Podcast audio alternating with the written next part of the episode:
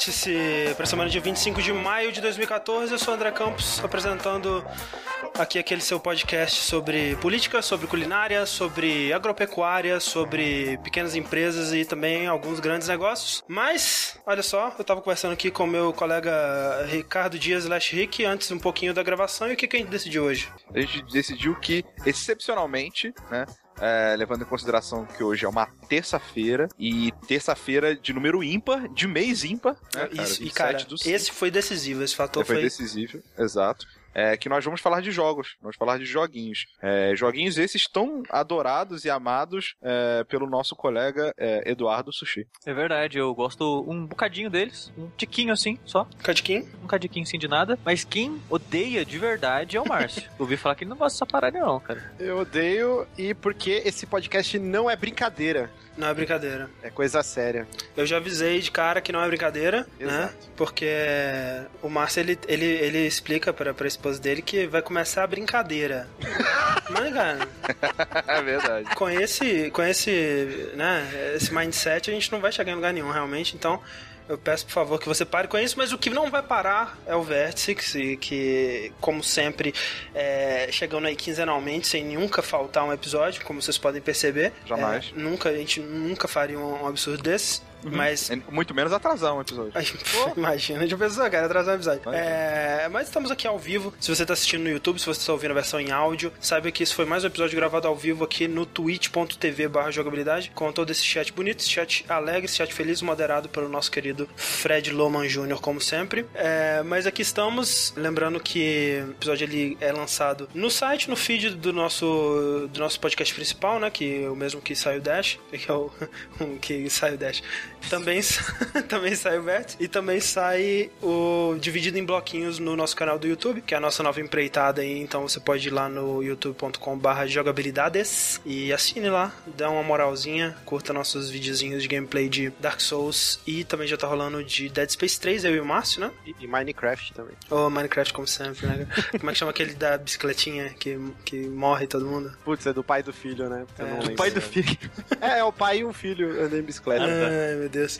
Enfim, não, nada disso importa porque está na hora de mais um vértice, como eu já disse algumas vezes. E o vértice sempre, o vértice sempre começa com joguinhos. E quem quer. Oh meu Deus, só eu começo falando de joguinhos, que coisa. então eu, eu chamo. Então é, vamos lá, André, o que, que, você tem jogado, cara? Cara, eu tenho jogado muito pouca coisa, eu gostaria de estar jogando mais. Na verdade, os jogos eles estão me pegando assim, desprevenido. É, tá saindo jogo pra caralho e eu tô conseguindo jogar muito poucos jogos. E por isso, essa semana eu vou falar de um jogo que eu joguei algumas semanas atrás. Na verdade, eu poderia ter falado dele no último vértice, eu decidi não falar, que é o Child of Light. Olha aí, ó. É, Filho um... da luz? Filha da luz? Filhinha da luz, filhota da luz. Pimpolho da luz. Pimpolha da luz, exatamente. que é um joguinho é, da Ubisoft, é, publicado naquela engine UbiArt, né? Que é a engine do, do Rayman. Rayman?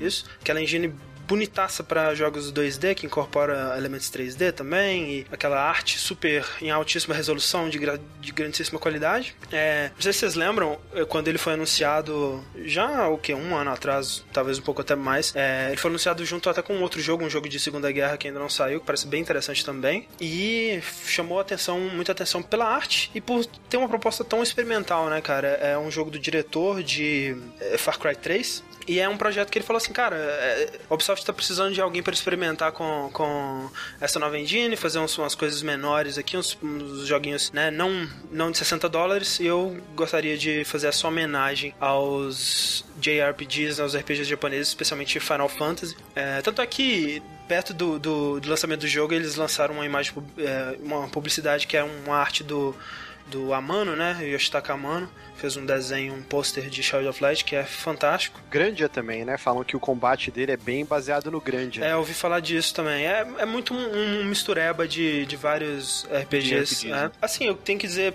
começando a falar do que, que eu gosto no jogo, né, cara? Que a arte é realmente incrível, é um estilo de arte muito foda, é, parece realmente um livro é, de, de, de contos de fadas, né? Em todos os aspectos. Uhum. É, parece todo pintado, né? Mesmo a menina, a, Aurora, que ela é um modelo 3D, ela tem o cel shade, né? O, o, o, a movimentação dela é bem canto de fadas, o cabelo dela tá sempre voando ao vento, tipo em câmera lenta, como se ela estivesse debaixo d'água. E os cenários são fantásticos, né? A arte é, é, é sensacional de modo geral. Mais sensacional ainda que a arte, na minha opinião, é a trilha sonora. A música tema do, do Child of Light não sai da minha cabeça nem fudendo. É, a trilha composta por uma, uma mocinha, uma, uma cantora, compositora, pianista canadense aí, que tem um nome francês, que eu não sei pronunciar. Cor de Pirate, alguma aí. coisa assim. É, Cor de pirata. Cor de pirata, acho que é coração de pirata que, que é a tradução.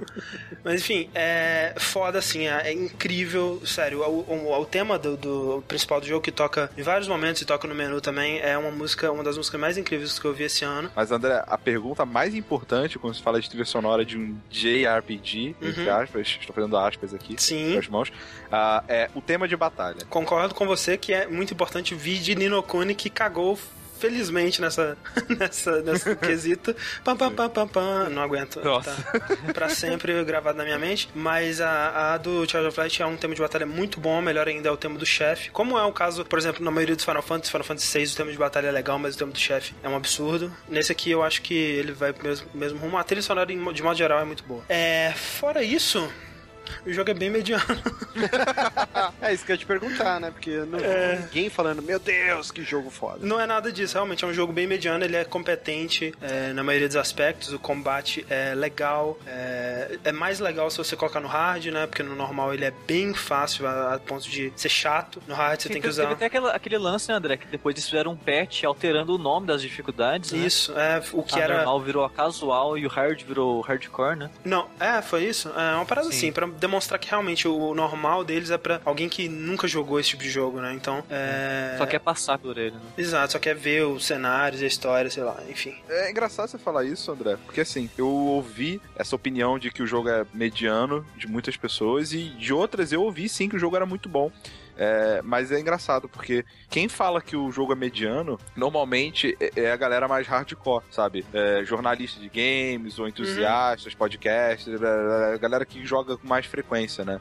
É, já uma, ou- um outro, um outro pessoal que joga de vez em quando, que é um que é core gamer, né? Que seja, videogame é o principal meio de diversão deles, mas eles não jogam com tanta frequência, né? É, eles gostaram pra caralho do jogo, assim, pelo menos o que eu vejo. É, não, eu acreditaria bem. Acho que é muito o que aconteceria mesmo, até porque, como, como é, essa dificuldade, é, né, o lance da batalha, talvez por ser mais fácil pra alguém que não tá tão acostumado a jogar, seja até um ponto positivo. É, mas também tem outra coisa também, Henrique, que talvez essa pessoa que achou o jogo foda e tudo mais, talvez tenha jogado muito pouco. Porque no começo ele realmente demonstra um certo potencial, sabe? Um, Eu, eu diria que pode ser também muito. é, tipo, a pessoa ficou impressionada com o estilo artístico, sabe? Exato, e a a impressão inicial que o é jogo comum, dá. né? É, não é. E a impressão inicial que o jogo dá ela é realmente muito boa, entendeu? Assim, eu não sei vocês, mas jogo de RPG, o que motiva você ficar lá trocentas horas, o sistema de batalha tem que ser divertido Uhum. e a história tem que Concordo. te compelir a jogar. O que eu vi é que, assim, a batalha, não só pela dificuldade, não empolga tanto, tirando os bosses, e a história é qualquer coisa também. É, Procede isso, então? É, assim, eu gosto dos sistemas de batalha, eu concordo que não é, assim, é muito difícil, por exemplo, é, ter um jogo de, de, de RPG que a batalha é fantástico, sabe? Eu contaria nos dedos, assim, os que, os que eu acho que, ok, o sistema de combate desse jogo é realmente fantástico. Por exemplo, eu fui um Final Fantasy XIII, eu acho que o Persona tem um sistema de batalha fantástico. Agora, mesmo o South Park, que é um, um, JRPG, né, um, um jogo estilo RPG japonês, que eu gostei muito, eu não acho o sistema de batalha dele fantástico, assim, uma coisa incrível de outro mundo. É muito bom, cara, é muito bom ponto de você não enjoar dele até o final do jogo. Mas é, é raro. Então, assim, eu gosto do, do combate do Child of Light. Ele tem umas coisas bem interessantes. Ele tem o lance dos turnos, né? Que você tem uma barrinha que é a barrinha que você tem que esperar pra você dar, carregar o seu turno, né? Tipo um Active Time Battle do Final Fantasy. E aí tem a barrinha que você demora pra castar o ataque que você escolheu. E aí, quando você tá nessa barra de cast, se você for atingido, você volta na barra, né? Você perde seu turno, digamos assim. Então, você tem como é, impedir os inimigos de atacarem se atacar eles nos momentos certos. Você tem como fazer os inimigos eles ficarem mais lentos, né? Você tem um, um bichinho que te segue, um bichinho de luz que te segue, que você controla ele no analógico da, da direita, F8, que eu acho péssimo, mas é, conceitualmente é bem legal. É que você brilha ele, você segura o L2 nos inimigos e você deixa os inimigos mais lentos. É, então, assim, tem um, um, um quê de, de uma coisa mais ação, né? Mais real time, assim, misturado com a batalha de turno, que eu acho que eu acho que é conceitualmente legal, sabe? Eu, eu, eu acho que eles puxaram muita ideia do Mario Galaxy, né? Que você tem a, a pessoa apontando na tela para pegar as coisinhas e tudo mais. Só que no Mario Galaxy funcionava porque você já tava segurando o emote, né, cara? E nesse aqui é muito esquisito, sabe? Você ter que mexer os dois bichos ao mesmo tempo, assim. É, não funcionou tão bem, na minha opinião. No computador é, daí... é o mouse? Não joguei com o controle mesmo no computador, cara. Eu imagino que seja. Talvez desse jeito seja melhor, mas é Isso aí estranho. deve ser algum resquício do, do Rayman, né? Que tem aquele. Tipo um grilinho. Ah, total. Aquele... Uhum, é verdade. É, não, até, assim... até o, as próprias coisinhas que você coleta com ele é totalmente Rayman, que tem. É, eles ficam numa ordem e você tem que pegar sempre o que tá de cor diferente para você pegar o dobro, sabe? Mas assim, André, você deu o exemplo do South Park, né? Que a batalha não é o ápice, mas é divertida. Isso. Mas o South Park, a história, os momentos engraçados te, te faziam prosseguir. E no Shadow of Light? Pois é, é se o combate para mim ele é ok, mas nada demais, a história eu realmente odeio, cara. odeio, odeio, cara, me dá raiva a história desse jogo. E não pela história em si, porque a história em si ela é, é normal, é uma história de, de, assim, totalmente sem, pouco inspirada, né? É, vale dizer que eu não zerei, mas eu joguei umas, umas seis horas do jogo, assim. Talvez no final ela dê uma mega reviravolta que vale a pena a história, não sei. Mas é, até onde eu joguei era bem meia boca, é, os personagens não são muito interessantes. É bem padrãozão de, de contos de fadas. Mas o que dá raiva, cara, é que tudo, sem exceção, todas as frases, toda palavra que é expelida da boca de um personagem tem que rimar. Isso dá raiva por quê? Porque na teoria eu acharia isso foda. Sim, seria sensacional se a pessoa que escreveu o jogo fosse um escritor capaz de fazer isso. Esse que é o lance, sabe? Porque quem escreveu, assim, e vale o esforço, né? Porque é difícil pra caralho. Eu, eu, eu, eu não eu não sou um grande entendedor de rimas, mas eu entendo que é, rimar é muito mais do que você simplesmente encontrar uma palavra que termina de forma parecida. Tem métrica, tem o ritmo, né? Tem essa porra toda. E a pessoa que, que escreveu esse jogo, primeiro que ela forçou umas rimas muito aleatórias e, tipo, sabe, a, a, é, irrita. Tem algumas coisas que irritam. Por exemplo, tem um, um, personagem que é uma, uma boba da corte lá, que ela não sabe rimar. Ela, é a, o, o grande é, característica do personagem dela é que ela não ela sabe é a rimar. do jogo. Podia ser. Não, mas ela. Toda vez que ela vai falar, é, é assim, ela. ela ela vai rimar uma, uma parada, ela tá dizendo alguma parada que rimaria muito claramente com a palavra, mas aí ela fala o sinônimo daquela palavra, e aí não rima. Aí todo mundo, ah, não, mas é, você não quis dizer isso, na verdade? E aí rima, sabe? E, e, tipo, isso se repete a exaustão, sabe? Em cinco minutos depois que você encontra o personagem, você já tá de saco cheio dela, porque toda vez que ela vai falar é isso, sabe? E, se, vai se repetindo, vai se repetindo, se repetindo. E os personagens que rimam também não são grande coisa. As rimas são muito forçadas, irritam, sabe? O fato de que se alguém fala hi, a outra pessoa tem que responder alguma coisa com fly, sabe? É, né, né, né, você tá entendendo? Não é nem que o personagem tem que rimar dentro da palavra dele. Se um personagem disse alguma coisa, o que o outro personagem disser tem que rimar imediatamente. É tipo a música do Monkey Island 3, ó. É tipo isso. E aí, assim, é, você tem é, é, situações que assim, o jogo ele tá tentando te dar informação de uma quest e tudo mais, e você quer mais saber o conteúdo daquele texto, sabe? E você tem que ficar passando por um, um texto desnecessário e chato e mal feito que só irrita. Então eu, eu odiei, cara. Parece uma ideia que a, a, a, princípio foi genial. Nossa, vamos fazer isso. E aí, sei lá, um jogo de 12 horas, cara. Pois é. Realmente você deve sair nunca mais querendo ver uma rima na vida. Tipo, você vê o Mano Brown na rua, você Mas dá um soco na cara dele. Assim. Mas você acha que o Eminem, então, deveria ter sido contratado pra fazer o roteiro desse jogo? no mínimo, cara. Ele, poder, ele com certeza faria um trabalho muito melhor. Mas é aquela coisa também, por exemplo, o, o Eminem, ele, ele rima, mas se você lê as rimas dele num papel, você não necessariamente vai entender como que ele tá rimando. Porque ele força umas rimas que só funcionam dentro do ritmo que ele impõe na música. Uhum, uhum. Entendeu? E então, talvez se o jogo fosse dublado, isso talvez fosse um problema menor. Mas como é você que tá lendo, ah, você o jogo não, não é dublado. Não é então. é dublado, é tudo escrito. Quer dizer, tem um pouco de dublagem ah, em algumas cutscenes. Quando... E nessa parte a rima não incomoda realmente. É, então talvez se ele fosse dublado, isso não incomodaria. Mas como é você que tá lendo, você tá tendo que imaginar qual é o ritmo daquela, daquela fala, incomoda bastante, cara. Então, assim, é. Entendi. Eu pensei que, eu pensei que ele fosse dublado. Pois é, é uma pena. Tem, tem umas perguntas aqui. Aham, por favor. É, o meu queixo, ele falou duas paradas, eu vou ler as duas paradas. Caraca, seu queixo conversa com você? Ok, É, daí. Eu não falo muito, mas meu queixo fala por mim. ok. É, vocês acham que o jogo deixa a desejar em algo? Ou ele faz em algo? Eu não encontro problemas ou coisas negativas. Sou absurdamente fantástico. Só não é absurdamente fantástico, meu Deus. O- Você já falou que a história da rima te incomoda bastante? Sim. Aí ele disse, a parte de irritar é mais pessoal. Eu, por exemplo, me irritei. Sim, Acho que vai variar muito por probabilidade e gostos de quem tá jogando, não seria? Mas aí é qualquer coisa na vida, né? qualquer coisa na vida, exatamente. É, aqui é, obviamente, a minha opinião. Como o Rick disse, ele conhece gente que, que gostou muito. Eu também vi muita gente no Twitter que, que amou o jogo. É, realmente, Mas- vai muito da tolerância de, de vários tipos de elementos pra pra cada um. O- infelizmente o André ainda não desenvolveu a capacidade de poder expressar a opinião dos outros. é, é o que gostaria muito, mas. Seria legal, seria legal. É, e outra pergunta aqui que acho que já tá meio óbvia pelo, pelo Essa- comentário que você fez, mas é, é bom frisar aqui. O Oninego, o Onin Ego, eu não sei, pode ser, é, perguntou se você tá jogando em português ou inglês. Eu joguei em inglês, eu, eu quando é porque assim, é, eu eu comprei ele é, no, no Steam primeiro e depois eu fui comprar ele no PS4, né? E aí no PS4, como o meu sistema tava em português, ele já veio em português, eu joguei um pedacinho dele é, em português e assim, parabéns pro cara que traduziu, eu não queria estar na pele dele, porque ele, ele traduziu rimando também, mas assim, imagina o ruim que ficou pior, sabe? Então, assim, o seguinte, palavras finais sobre o Shadow of Light. Ele tem é, muita aparência de um jogo realmente de, de orçamento menor, né? Um orçamento menor muito bem utilizado, que você vê que, hum, sei lá, 70% do orçamento foi pra arte. É, é um jogo relativamente curto. é, na parte que eu tava, já tava dando a entender que eu tava me aproximando do final do jogo. E, ou seja, um RPG de, sei lá, umas 10 horas no máximo, assim, se, se estender muito. É, é recomendável, assim, é um jogo realmente. Podia, é um daqueles que podia ter um demo, né? Porque depende muito do que, que você tá disposto a, a suportar num jogo pra conseguir aproveitar ele. Tem muitas coisas nele que me irritam. Eu gostaria de terminar, não sei se eu vou ter a força de vontade para tal, mas vale a pena pela arte, vale a pena demais pela música. Se você tiver, sei lá, 10 dólares pra gastar, não gaste em Shadow of Light, compre a trilha dele. Caraca. Mas é, mas é engraçado, né? Porque se o iníciozinho do jogo você gostou, se tivesse um, um demo, É talvez verdade. seria, seria mais propaganda enganosa É ainda. né? verdade. Meio triste.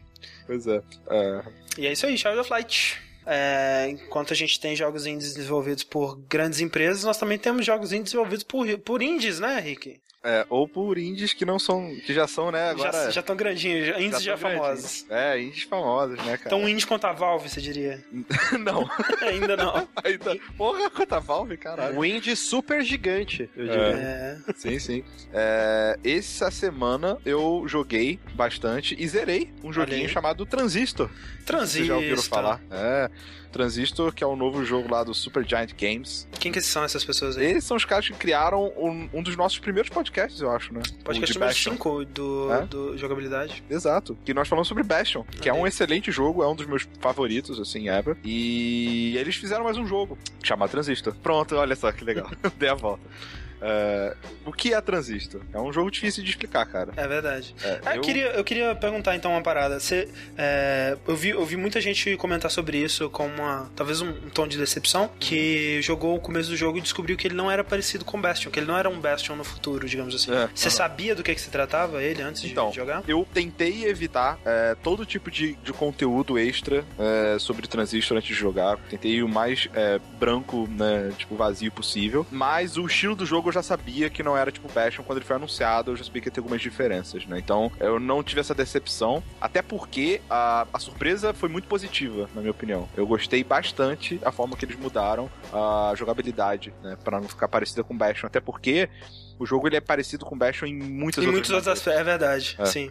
Então, É, é, pois é, assim, eu, mesmo, eu, eu acho que eu tô junto com, com você, Rick, é, nisso de ter evitado o, o, o máximo do jogo antes do lançamento, né? Mas eu lembro que quando ele foi anunciado, acho que foi até numa PAX ou alguma coisa assim, é, há uns dois anos atrás, Uhum. é, eles mostraram essa jogabilidade, né? Já tava bem perto do que foi entregado no jogo final, que eu, assim, eu entendi do que que era é, eu não sabia até onde iria em questão de complexidade, mas eu entendi qual era a proposta dele. Então, assim, essa parte eu já tinha já tinha sacado. Quando eu comecei, eu, eu tava bem empolgado, na verdade, pra Transistor. Acho que Transistor é o primeiro jogo que eu realmente, caralho, ah, que foda vai lançar esse ano pra mim. É, e. É, talvez South Park, né? O jogo South Park, acho que eu fiquei bem empolgado também. Mas é. E, e foi uma surpresa grata, porque as coisas que ele fez parecido com Bastion eu gostei bastante. Né? Eu acho que foi uma, uma, homenagem. Talvez poderia ter se afastado um pouquinho, só mais assim, mas uh, foi, foi interessante. Porque Transistor conta a história de uma, de uma garota, de uma mulher, na verdade, chamada Red. Tem a minha idade, eu fiquei muito triste, cara. É.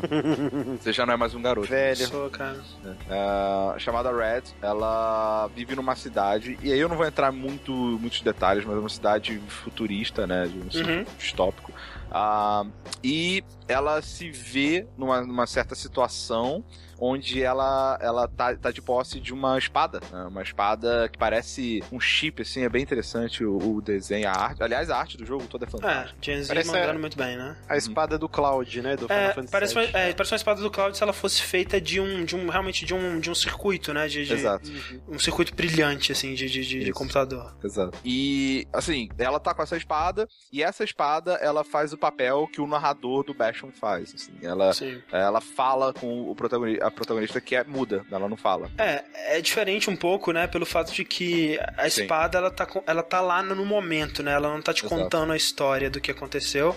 Exatamente. É, então ela tá meio que comentando em tempo real, né? O que acontece, ela tá reagindo ao que acontece em vez de meio que oniscientemente contando o que acontece. Porque é, era uma das coisas engraçadas no Bastion, né? você fazia uma parada e a pessoa e o narrador falava como se ele já estivesse esperando aquilo, né? E quando funcionava Exato. isso era, era muito legal. E nesse aqui ela tá mais reagindo. Né? É, essa, essa era uma pergunta que eu até ia fazer pra você, Rick. Uhum. O, o, grande lance do Bastion era do narrador. E agora, no segundo jogo da Supergiant, eles colocaram um outro jeito para emular mais ou menos isso. Uhum. Até que ponto isso é bacana? E será que no, no próximo jogo, será que eles vão usar de novo esse recurso? Eu espero que não. Eu acho que dois é, o, é o limite nessa, é. nessa brincadeira. Acho que se fizerem mais um desse gênero, vai ficar tipo, pô, é só isso que vocês sabem fazer. Mas ao mesmo tempo, ô, ô, Márcio, eu acho que é muito redutor falar que o grande lance do Bastion é o narrador, eu sabe? Acho. É... Eu ia comentar não, isso. assim, não tô desmerecendo o jogo, mas quando você é, lia ou ouvia sobre, todo mundo falava disso. Era sim. um big deal. É, era, uma, era uma, coisa, uma coisa bem original que eles fizeram sim, realmente. Sim, e, é isso ó, que eu tô falando. E claramente parece bem menos original agora, o que? Quatro anos depois, sei lá, sabe? Exato. Quer dizer, não, não, tanto tempo assim, pelo amor de Deus, uns três. Ok, três anos depois, é que medo. É. E usando é. o mesmo narrador ainda por cima. Exato, mesmo, o mesmo cara ele faz uma voz diferente, suficiente é. para você não ficar lembrando do narrador o tempo todo, do, do Bastion, mas isso dá pra ver que é o mesmo cara. Exato. É, mas eu concordo com o André, eu acho que esse pode ter sido um ponto diferencial no Bastion, é, de venda, afinal de contas era iniciativa, mas o jogo não seria tão bom quanto é se não fosse pela trilha sonora fantástica, pela arte maravilhosa, pela jogabilidade porra, fluida e divertida. A história é fantástica. A, a, história, é, a história, na minha opinião, do Bastion é a mais fraca. É, de todos os aspectos do jogo é mais fraca. Sim. É, não quer dizer que seja ruim. Okay. É, até porque eu gosto muito do jogo, mas em comparação, né? Uhum. É, e no caso do Transistor, eu acho mais uma. Assim, a história é legal, mas eu acho ela muito complexa, assim. Eu, é, é uma história que eu achei difícil de entender. No Bastion era interessante porque toda a, a, história, a maior parte dela, ela era transmitida através de áudio, né? É, no Transistor é um jogo muito pesado em leitura, você tem que ler pra caramba pra, pra pegar as nuances da história. É, e aí torna um pouco mais cansativo nesse sentido. Mas o jogo ele é fantástico na trilha sonora também. Eu temo que. Eu temo, né? Eu, eu, acho que eu posso dizer que eu gosto mais da trilha sonora desse jogo do que da do Bastion. Em alguns é. aspectos eu, eu, eu, também acho isso, Rick. É, eu não zerei, né? É mais uma história da minha vida aí essa semana. Mas, assim, eu acho que é, o Bastion ele tem. Puta que pariu, né, cara? A trilha sonora do Bastion ela é incrível. Mas é, o Transistor ele teve. Ele, ele encontrou uma maneira de integrar mais a trilha sonora é, dentro da história, dentro do jogo, dentro do, da personagem, do que o, o, Bastion, né? Eu diria até que, assim, a trilha sonora, ela faz mais parte do, da identidade do personagem e da, narrativa do jogo do que a própria espada. Assim, pelo menos até Exato. onde eu joguei. Uhum. E é bem isso mesmo. O jogo ele tem mais trilhas cantadas é, em comparação com Bastion. E, e, e as trilhas cantadas são muito mais legais do que as outras, cara. Eu de Cê- fato gostei pra caramba. Você tá me zoando. Sério. é- Sério? É porque, assim, é, eu- eu- o Rick comentou da, da Red, mas eu não sei se você falou se que ela é uma cantora. Ela é uma cantora. Ela é uma Ah. can- é, Na história, ela é uma cantora, Uhum. só que ela perdeu a voz. Isso. Ah, Aí- no, no caso do Bastion, o Kid, ele simplesmente acho que não falava, né? Tipo, a gente não ouvia ele falando, mas ele Ah, não era mudo. É, acho que não. É, é, você não via ninguém falando realmente, né? A própria a, a Zia lá, ela, Ela só fala no final. do É, ela só canta e fala no final. Mas assim, tem uma, uma, uma mecânica, Márcio, que é o botão de cantar, né, Rick? É, você tem um botão feito é, que ela, ela, ela- é, Como é que fala hum? Ela murmura. Murmura, ela tipo, é. hum, hum, hum, hum, É, canta ela, assim, ela- sabe? Exato, ela murmura, a- é, tem um botão só pra isso, É. e ela Caraca. faz isso, é, e ela faz isso em sincronia com basicamente todas as trilhas que tem Toda no jogo. trilha, é, qualquer momento do jogo que tiver tocando uma trilha, você aperta, ela vai murmurar alguma coisa em E cima no daquela ritmo trilha. da trilha, entendeu? É, isso é Muito- fantástico. muito foda. Isso é muito foda, muito cara. da hora. É muito E, foda. e, e você vê, pro cara ter dedicado um botão no controle só pra isso, o quão importante é essa interação entre música e, e história e jogabilidade, né? Sim, Não, é foda demais. Eu E o outro- interessadíssimo agora, vou, vou, vou atrás da trilha, porque eu já, tô, eu já rolei até em festa aqui em casa, trilha sonora do Bastion, sem ninguém É saber. Não, eu acho que não é tão pra festa assim a do É. Transistor. Ah, ela é mais lounge, ela é mais É relax, mais, assim. isso. É. É, Até porque o jogo, ele, o Bastion, ele tem um som, ele tem um tom muito vibrante, né? Você É. tem lá as florestas, as cores muito claras, assim, muito gritantes e tal. Esse é um tom muito mais sóbrio, sabe? As músicas, elas passam um sentimento muito mais de angústia, de tipo, de até tristeza mesmo, assim, mas é, é, é fantástica a trilha de qualquer forma. E eu não queria só falar disso, porque uma, ah, outro ponto que Bastion introduziu e eu achei fantástico e, e Transistor expandiu, tipo, quatro vezes mais do que o Bastion, é na jogabilidade. Não sei se você lembra no Bastion, você tem, tipo, duas armas que você ativa. É, você, tem, você tem lá é, usáveis e, e você tem um, um arsenal inteiro que você fica é, combinando, né? Tipo, eu quero essa arma com essa, com esse especial, e, ou então muda e tal. Então, assim, isso gerava umas combinações incríveis e todo mundo falando, ah, eu prefiro esse, esse, esse set ou, ou aquele outro. Transistor pega isso e, e, como eu falei, ele é exponencial a- a- as combinações, porque você tem, sei lá, acho que 10 ou mais, eu acho, skills diferentes ao longo do jogo. Todas essas skills, elas podem ser combinadas entre si de quatro habilidades ativas. Em Uhum. cada habilidade ativa você tem dois slots de upgrade que você é, pode usar é, é, dessa pool de skills. Você tem mais quatro slots de passivas que você bota, assim. Então, assim, a, a quantidade de combinações possíveis é absurda. E Eu nunca vi um jogo com um sistema desse jeito, cara. Não, é, é incrível, assim, a complexidade e ao mesmo tempo, tipo, a simplicidade, sabe? É- é, Você tem realmente 16 habilidades, né, no, no- São no 16. total, que geram combinações assim. E, e aquele, aquele lance. É, o que eu gosto muito, assim, por exemplo, é, no Bastion, em comparação com um Diablo ou um The Dark, da, é, Dark, não, Darksiders, Darksiders 2, é que eu não gosto de loot em jogo, sabe? Eu, eu, se a gente para armas, por exemplo, Borderlands também, que tem muita arma, você tá sempre pegando uma arma nova, mas ela nunca é realmente tão diferente assim da que você tava antes, né? Ou, ou, sei lá, de tempos em tempos você pega uma realmente diferente, mas a maioria das que você tá pegando é só um número é, a mais, um número a menos e tudo mais. É um, um, uma, uma, né, um dano diferente a mais, alguma coisa assim. No Bastion você tem um conjunto de armas é, bem único entre si, né? Cada uma tem seu ponto forte, ponto fraco. Você pode, é, em teoria, aprender a jogar cada uma e, e usar cada uma pra zerar o jogo, se você quiser, né? Todos muito bem pensados. No Transistor você tem 16 habilidades, né? Já aumenta esse número. E, e aí você imagina, poxa, se você pode com- combinar literalmente, né? Qualquer dessas 16 habilidades entre elas próprias, né? Você pode colocar, né? Duas habilidades como sub-habilidades de uma e aí mais duas como passivas de- de- dessa coisa. Tipo, como é que eles vão fazer isso, né? Como é que eles vão. é, será que eles vão simplesmente deixar é, um computador analisar o que que essas, é, o que que as habilidades vão fazer? E eles meio que fazem manualmente, né, cara? Cada combinação, assim, é, ca- cada combinação não, né? Cada, cada função que a habilidade vai ter quando ela estiver em, em diferentes é, situações, que é muito impressionante, sabe? O, o, o- o trabalho de balanceamento que eles devem ter com esse jogo, com certeza, eu te garanto, eu não vi o making off, eu te garanto que foi 80% do tempo de desenvolvimento, cara. Sim. É um absurdo. É muito bizarro. Ah, e e se, se fosse só isso, já seria foda, mas eles vão além. né? Eles, pra incentivar você a fazer E é, isso é foda. combinações, Uhum. porque no Bastion, que que acontece? Quando eu, por exemplo, fiz a combinação do machete com a 12, Uhum. cara, acabou pra mim o jogo. Aham. Sério, de verdade, acabou o jogo pra mim. Eu não, não troquei mais. Aquilo era muito bom, era efetivo contra basicamente todos os inimigos, não fazia mais nada. E tem um certo risco no transistor, porque quando você troca, você escolhe, você tem que esperar até o próximo checkpoint pra você tirar, Exato. né? É, Então você ele não você é pode- obrigado a testar um pouco, né? É, você não pode simplesmente, ah, ok, não funcionou muito bem isso nessa batalha, vou trocar aqui agora, né? Você tem que esperar. Tipo o Exato. estilo do Devil May Cry. É, tipo É. isso. E, e no Transistor, é, cada habilidade que você dessas 16 é como se fosse um personagem do jogo. né? É. É, e a história desse personagem, ela tá disponível no menu, onde você escolhe as habilidades, mas ele tá, ele tá quebrado, ele tá quebrado em três partes, e essas três partes estão travadas. E elas só destravam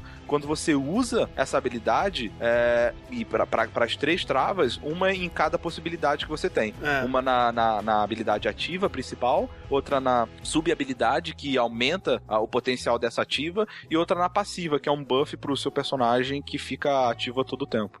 É, então você é obrigado, assim, obrigado. Se você É, quiser é explorar- é, se você quiser explorar a, a história desses personagens, você tem que ficar variando e usando um pouquinho em cada e testando, entendeu? Sim. Então, assim, eu achei isso muito fantástico. E outra coisa, eu achei que você fosse falar disso na real, é que quando você é derrotado na batalha, quando você Sim. zera a sua barra de vida, você não morre, né? Você É. perde uma das suas habilidades até um certo número de checkpoints. É, são É, dois, normalmente. É, não, é, não sei muito bem. Mas você você fica sem aquela habilidade. Então, assim, é, é, eu não sei exatamente como que ele, que ele decide qual habilidade que ele vai tirar de você. Talvez é que você esteja É, usando Eu, mais. eu acho que eu li uma tooltip. Não, eu não sei. Eu acho que eu li um tooltip dizendo que era a que custa mais caro. Que custa mais caro. Pois é, é, ele tira essa habilidade de você por um tempo, te forçando a usar outras habilidades que você não estava usando. Então, é, é muito legal isso também. É, você tá dependendo daquela habilidade e talvez você tá morrendo porque você não tá tentando outras coisas, outras combinações, né? Então ele meio que te força a, a tentar elas. É, é Ele pode te quebrar a perna tirando o que você mais usa, mas por outro lado ele incentiva você a experimentar e talvez achar algo melhor. Né? Exato, é algo que você talvez não faria na zona de conforto. Então, Exato. é um jogo muito inteligente. Você falou como que funciona o combate, Rick? Então, eu ia falar disso agora, mas eu só queria acrescentar pra fechar essa parte das habilidades que, Uhum. como você falou, elas são habilidades diferentes entre si e significativamente diferentes. Sim, sim. E a forma que você monta a sua, a sua build, né, a sua- o seu conjunto de habilidades, ele é muito importante, porque tem um certo inimigo no jogo, que eu não vou falar é, exatamente qual, que a primeira vez que eu enfrentei ele, eu tava usando um set que tava muito eficaz contra todos os outros inimigos. Quando eu enfrentei ele, eu perdi. É o Eu perdi. Não, não, não, vou falar quem. é. Ok. É, eu perdi assim, eu achei que dava conta, mas eu não tá, tá- aconteceu uma coisa que eu não tava esperando e eu não consegui derrotar ele. A segunda vez que eu fui, eu organizei o meu set que eu consegui vencer ele de maneira ridícula. Assim, sabe? Tipo, nem, nem foi difícil, foi ridículo. Então, assim, é, é muito interessante você brincar com, com essas combinações. né? É, tem é, habilidades, né, de, pra, pra quem quer jogar um pouco mais é, stealth, ou pra quem quer jogar é, mais de longe, mais de perto, na cara do inimigo, né? Tem como você combinar de muitas, muitas maneiras. Isso porque eu, É. sei lá, deve ter desbloqueado umas oito habilidades, sei lá. Mas vo- vocês já falaram como se dá o combate desse jogo? A gente vai falar isso agora. Ah. É verdade.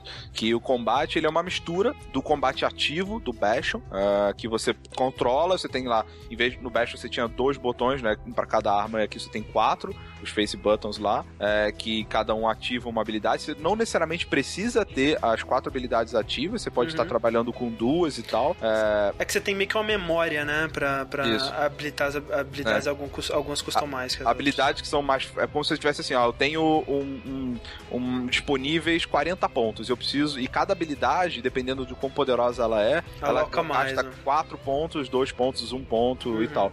E eu tenho que organizar ah, ah, o, meu, o meu set de habilidades pensando nesse, nesse, nesse, nesse total de pontos que eu tenho disponível. Uhum. É, e, então você tem essa primeira parte ativa, você tem uma outra parte que funciona como se fosse um RPG mais, mais parado mesmo. Você aperta um botão, o, o- a tela fica toda meio que preta, assim, né? Como se você estivesse entrado num modo especial de jogo e você consegue mexer o seu personagem, uh, combar habilidades, né, mirar habilidades em personagens diferentes e tal, uh, e depois apertar um botão e todas essas, uh, essas ações que você eh, fez, elas são executadas automaticamente de maneira veloz pra caramba, sabe? Como se você tivesse muito mais rápido do que qualquer outro personagem é. conseguissem entender. É, mas, é... mas os inimigos ainda se mexem um pouquinho, né, cara? Eles se mexem um pouquinho. Da... Você tem que levar em consideração o impacto que o seu golpe vai dar neles, esse tipo de coisa. Exato. É, mas assim, é, é, duas coisas. Que esse, esse modo ele é obrigatório, né? Quer dizer, é, provavelmente vai ter alguém que vai zerar fazendo só real time, né? Mas assim, os, os, golpes dela sempre tem um, um, um wind-up, né? Uma, um tempo de, de ativação que é muito grande para você fazer é, né? no, no modo real time. Então, só vale a pena para inimigos que estão quase morrendo ou um inimigo mais fraquinho, esse tipo de coisa. Não, tem, eu já teve alguns inimigos que. É, não sei, talvez. É, mais, mais pra frente que eu, eu tive mais facilidade sem, sem usar, uhum, entende? Entendi. Porque. Mas assim, tem outros que eles são invulneráveis é, da maior parte do tempo e eles ficam vulneráveis num espaço muito curto. Sim. E aí você tem que a, ficar atento e usar essa habilidade na, no momento certo. Mas então, sabe assim, de que. É... é não, sabe de que jogo que eu tenho quase certeza que eles tiraram isso? Não. Splinter Cell. Entendi. Que é Splinter o, Cell tem, né? O Splinter Cell Conviction, a partir do Conviction tem a habilidade do Mark and Execute, né? Que você uhum. meio que marca os inimigos, assim, você meio que, que deixa as suas ações que você quer tomar em fila, e aí você aperta um botão e ele executa todas de uma vez, que é, tipo, muito legal. E é, funciona... Isso, é, isso daí me lembrou um pouco o combate do Parasite e do Vegan Story um pouco pra mim, a evolução dele, sabe? É. Que você tem meio que... Que é mais ou menos como se fosse o turno no JRPG, assim, ele enche e você pode executar sua ação, Aí você tem a área que você pode executar ela, porque né, cada conforme você vai andando, vai diminuindo a barra, né? Uhum. E tudo mais. Isso para mim lembrou um pouco a evolução do combate dele. É, eu queria pegar aqui agora umas perguntas do chat, uhum. que acho que são interessantes. Uh, o Jerônimos, ele estava ele tava comentando aqui que é, às vezes ele tem umas habilidades preferidas e tal, e o Transistor ele, ele é, incentiva você, né, a, a escolher outras. Uhum. Mas ele pergunta se eu, eu fiz isso, realmente eu tentei todas as combinações, ou se eu foquei em algumas habilidades habilidades. Tinha algumas habilidades que eu gostava mais e que eu tentava usar é, com mais frequência, mas como eu queria ver a história toda de todos os personagens que eu tinha liberado, a, eu tava sempre mudando. Então, é, querendo ou não, eu testei muita coisa, muita coisa doida. É, uhum. bem interessante isso. E o, o Shirokaze, ele pergunta se o Transistor é inteiro em 3D. Uh, na maior parte, sim. Essa parte de combate, você vê que é uma visão meio isométrica, assim, e tal, e, e em 3D. É, mas tem algumas cutscenes que você provavelmente já deve ter visto em, em, em screenshot, alguma coisa assim, é, que é 2Dzão, assim, manja, com a silhueta da, da, personagem. É, mas assim, é, eu não sei se ele quis dizer 3D poligonal, né? Mas assim, não é poligonal, né? O jogo todo ele é em 2D, 2D, 2D, né? Mesmo que você tá fora do, do, do, combate, esse cenário isométrico ele é todo em 2D, até o próprio personagem, né? Se você vê ah, é, no, no, no Make Off do Bastion, eles é, criam o um modelo do personagem em 3D e aí eles, é, tipo Donkey Kong, eles renderizam todos os frames. Ah, entendi. Da hora. É. Ah, mas essa sensação 3D, né? Sim, é, Acho que a pergunta dele era, era deve ter, porque ele deve ter visto as screenshots e deve ter se perguntado. Hum, é, o ponto de vista ele é isométrico. Sim, sim. E o Ricardo Dragon, ele fala, mas será que não fica muito complexo todas essas habilidades? Uh, eu não achei, eu, eu, achei interessante fazer as combinações. Uh, o jogo ele faz um papel bom de dizer exatamente o que uma habilidade vai adicionar a outra, ou o que ela vai fazer dependendo do lugar que você põe. Então tem como você dar uma planejada boa. Uh, e existe no jogo um, uma sala de. Tipo, onde você tem. Fazendo paralelo com Bastion. É tipo o Bastion. Onde você, tem, onde você tem os desafios uh, que você tinha no Bastion para você liberar mais upgrades e tal. Uh, que você pode testar diversas combinações. Tem uma parte lá que é justamente de teste para você para você ficar lupirar com, com o que você pode fazer. Uhum. É... E tem também que se o jogo realmente foi bem balanceado, uhum. eu acho que ele vai funcionar com qualquer maneira que você se equipa. Sabe? Vai ser complexo porque tem um milhão de combinações, mas vai funcionar independente da combinação que você fizer, se o jogo for bem balanceado. É, ele é bem balanceado e, e, o game design dele é muito bem feito, a interface é muito bem feita, então uhum. essas informações elas estão sempre muito claras, né? O próprio combate, você entende muito bem o que está acontecendo, né? Tudo descrito com muito, muito detalhe, Detalhes. com muito cuidado, então É, ele, ele introduz muito bem essa complexidade dele, então você não sente ela. É, e pra finalizar aqui, o Run Overcast, ele tinha feito uma pergunta antes, que eu peguei só agora, é, e o nível da dificuldade do jogo, se ele é di- difícil, é fácil e tal. Ah, eu achei o jogo médio, é, teve algumas batalhas que eu achei que eu ia perder, eu não morri muito, acho que morri duas vezes mesmo Uhum. de- no jogo todo, mas todas as vezes que eu morri é porque eu tava encarando o desafio da maneira errada. né? Uhum. Eu tava com uma build que não funcionava com aquele, com aquele inimigo, com aquele, com aquele desafio, né? Então, é, era mais eu pensar e tentar encarar aquilo de uma maneira mais inteligente que o jogo passou a ser ok. Se você estiver achando o jogo muito fácil, ele tem ah, disponível, mais uma Ah. vez puxando do, do Bastion, mais É. uma coisa parecida, é, opções que você aumenta a dificuldade do jogo. No Bastion eram, eram os deuses, né? Nesse caso, é um, esqueci o nome agora, é limit, Limiters, eu acho É, ah, limitadores. Que você ativa, por exemplo, ah, inimigos são mais ferozes. Ah, e, inimigos, mais é, as células demoram menos tempo pra recuperar, né? essas coisas. É, exatamente. Então, assim, tem várias coisas que no jogo, deixa o jogo mais difícil e aumenta a quantidade de experiência que você ganha, porque tem level também. Você aumenta a quantidade de Sim. XP que você ganha quando mata os inimigos. Então, se você estiver achando, ah, o jogo é ridiculamente fácil, ativa a porra toda e parte pro abraço. É, muito. Inclusive, né, repetindo, t- era tão incrível no Bastion quanto é aqui, tipo, essa, essa, esse estilo deles de aumentar a dificuldade eu acho muito interessante, muito legal. Uhum. Isso aí. E é isso aí, Transistor, né? Transistor, recomendo. Ah, gostei pra caramba. Não, não querendo dar spoilers da, Opa, do, do opa. nosso cast, do nosso podcast de final de ano, mas ele tá no meu top 3 até agora jogos do ano. Olha aí que bonito. Não vou dizer aonde. Só alegria, é a só alegria, Transistor e se o nosso querido Sushi é, conseguir se comunicar com o mundo, eu quero saber que outro joguinho indie ele tem jogado, porque afinal de contas é o Sushi, né, gente? Não vamos esperar que ele vai falar de Eu alguma não tô coisa. jogando jogo de não, André. Eu, eu- dessa vez eu joguei Wolfenstein. Ô, que isso, maravilha. Ia ser um plot twist absurdo. Então, mas dessa vez, dessa vez é um jogo indie, mas é recente, pelo menos, porque faz um tempo que a gente tem falado só de jogo mais antigo. É. Dessa vez eu joguei o Always Sometimes Monsters, que As- saiu semana passada. Sempre, às vezes, monstrinhos. Exatamente. Saiu semana passada, acho que terça ou quarta-feira. É então Aham. um jogo recente aí, lançamento.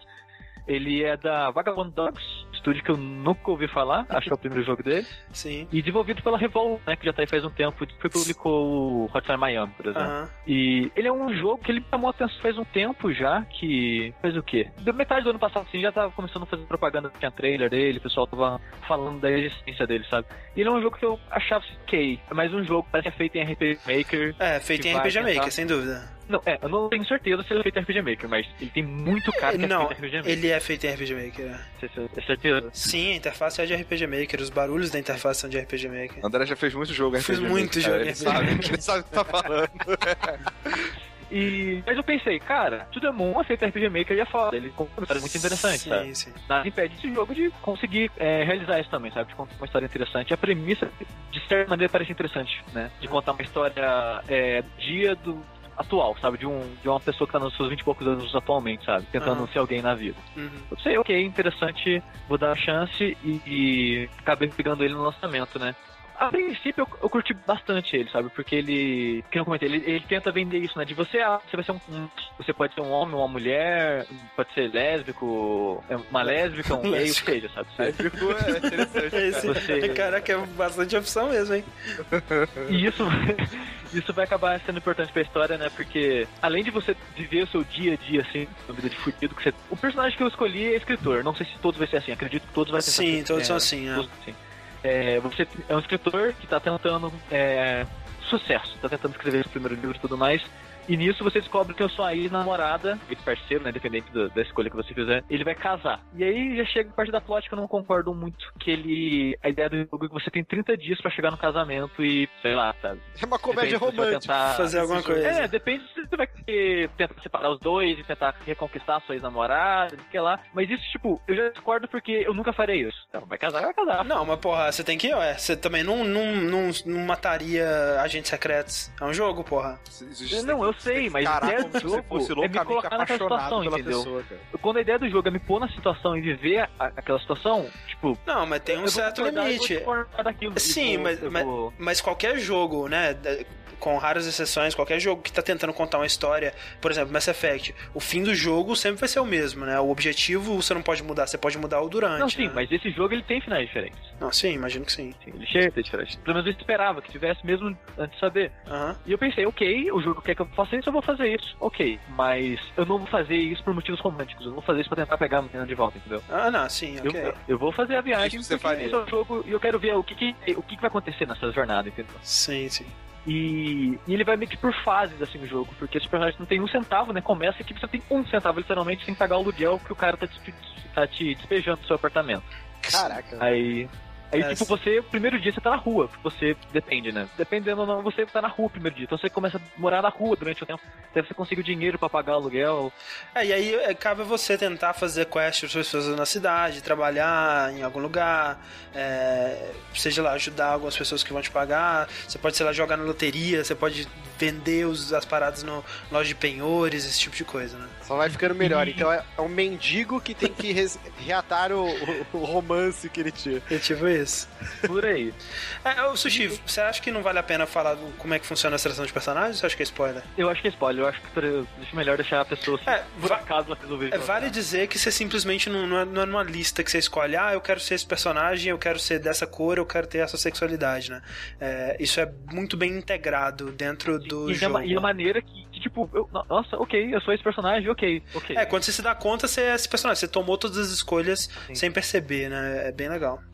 E, e, e esse começo, onde você tá precisando correr atrás de dinheiro urgente pra pagar o aluguel, pra ter onde dormir, e você descobre isso da sua, da sua ex e você resolve ir atrás dela. E, tipo, a história que se passa nos Estados Unidos fictício, né? E é como se você tá na ponta do país, a sua ex vai casar no outro extremo do país, sabe? São tem milhares de quilômetros pra atravessar ali e é- seria caro pra caramba a viagem. Então você tem que trabalhar pra juntar dinheiro pra fazer a viagem e tudo mais. E o jogo ele vai fazendo meio que de cidade em cidade, sabe? Você vai pulando de cidade em cidade e cada cidade se passa um pedaço da história do jogo. E eu acho que a ci- primeira cidade é a mais interessante, a cidade que você começa. Dubstown. Town, que ela, ela é a cidade que mais apresenta coisas interessantes, ações interessantes, é, Decisões, né? interessantes, é, decisões, sabe? Eu achei que, tipo, eu fiquei muito empolgado, que eu joguei, tipo, meio que direto, assim, até quase sair da primeira cidade. E eu tava muito empolgado com o jogo, tava curtindo bastante o que tava acontecendo, a história, as decisões que tinha que fazer, tudo mais. Falei, caralho, o jogo promete, vai ser bom e tudo mais. Quando eu saí da primeira cidade, eu já falei, ok, a segunda a história deu uma caída. Parece que o dinheiro não é tão mais importante. E o o jogo também tem um lance de, de alimento, né? Que você tem que. Você tem a barra de estamina que você tem que comer pra sobreviver, né? Aham. Então você, além de pagar aluguel, essas coisas, você tem que gastar dinheiro com comida. E a comida é- chega a ser cara, sabe? Você gasta sei lá, 30, 40 dólares por dia com comida. O que é bastante se você faz, sei lá, menos de 100 dólares por dia, sabe? Aham. E você precisa de 500 em 3 dias. Pô, é, é muito pra qualquer. Acho que, sei lá, cara, pra mim 30, 40 dólares por dia é coisa pra Vou- caralho, Vou velho. falar que tem, Não, uns integ- tem uns integrantes aqui que, que gastam isso aí por dia. hein? Só comendo, pedindo comida. Velho, você entrega. sabe, você tem noção que são 60 reais, 80 reais, velho? Porra, o, tem o, lugar que entrega o- com isso não, cara. o Márcio janta, janta no Outback todo dia, cara. Não sou eu não que, que fica pedindo comida por entrega todo dia não, viu? É, a comida que eu peço é 16 reais, cara. Olha lá. Frango com batata, arroz e feijão. Tá bom. Ô Sushi, Mas mas uma pergunta, uma pergunta. Você tem algum feedback da sua ex falando assim, ó, vem que tem? Ou você vai com a carica coragem? Não, esse é o negócio. Você recebe o convite. Você descobre que ela vai casar pelo convite. Ele pensa, Olha que- ok, ela me mandou um convite. O que, que tá Sacanagem, acontecendo? cara. Isso é Aí já chega sacanagem. aquele lance do Rick de ficar interpretando mensagens lá onde não tem que Ah lá. interpretar, sabe? Coisa do Rick, caralho, velho. Quanto Não, que você já- não, Rick, você falou que é coisa sua, porque você já comentou que você faz isso. Ah, outro dia. tá. Por isso que É. eu falei coisa do Rick. Ai, ai, ai. Aí, e seu personagem também tem um lance que vocês terminaram um ano, e seu personagem tá na merda desde que terminou com ela. Então você tem, tem esse lance, ah, eu preciso voltar com ela, porque desde que eu terminei com ela eu tô na merda, sabe? Sim. O personagem ele fica passando essa mensagem.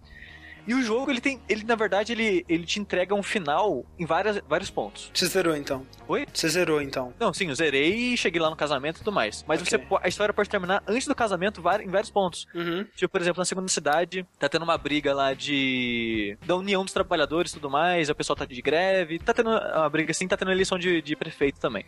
Aí você acaba entrando no- nesse rolo todo.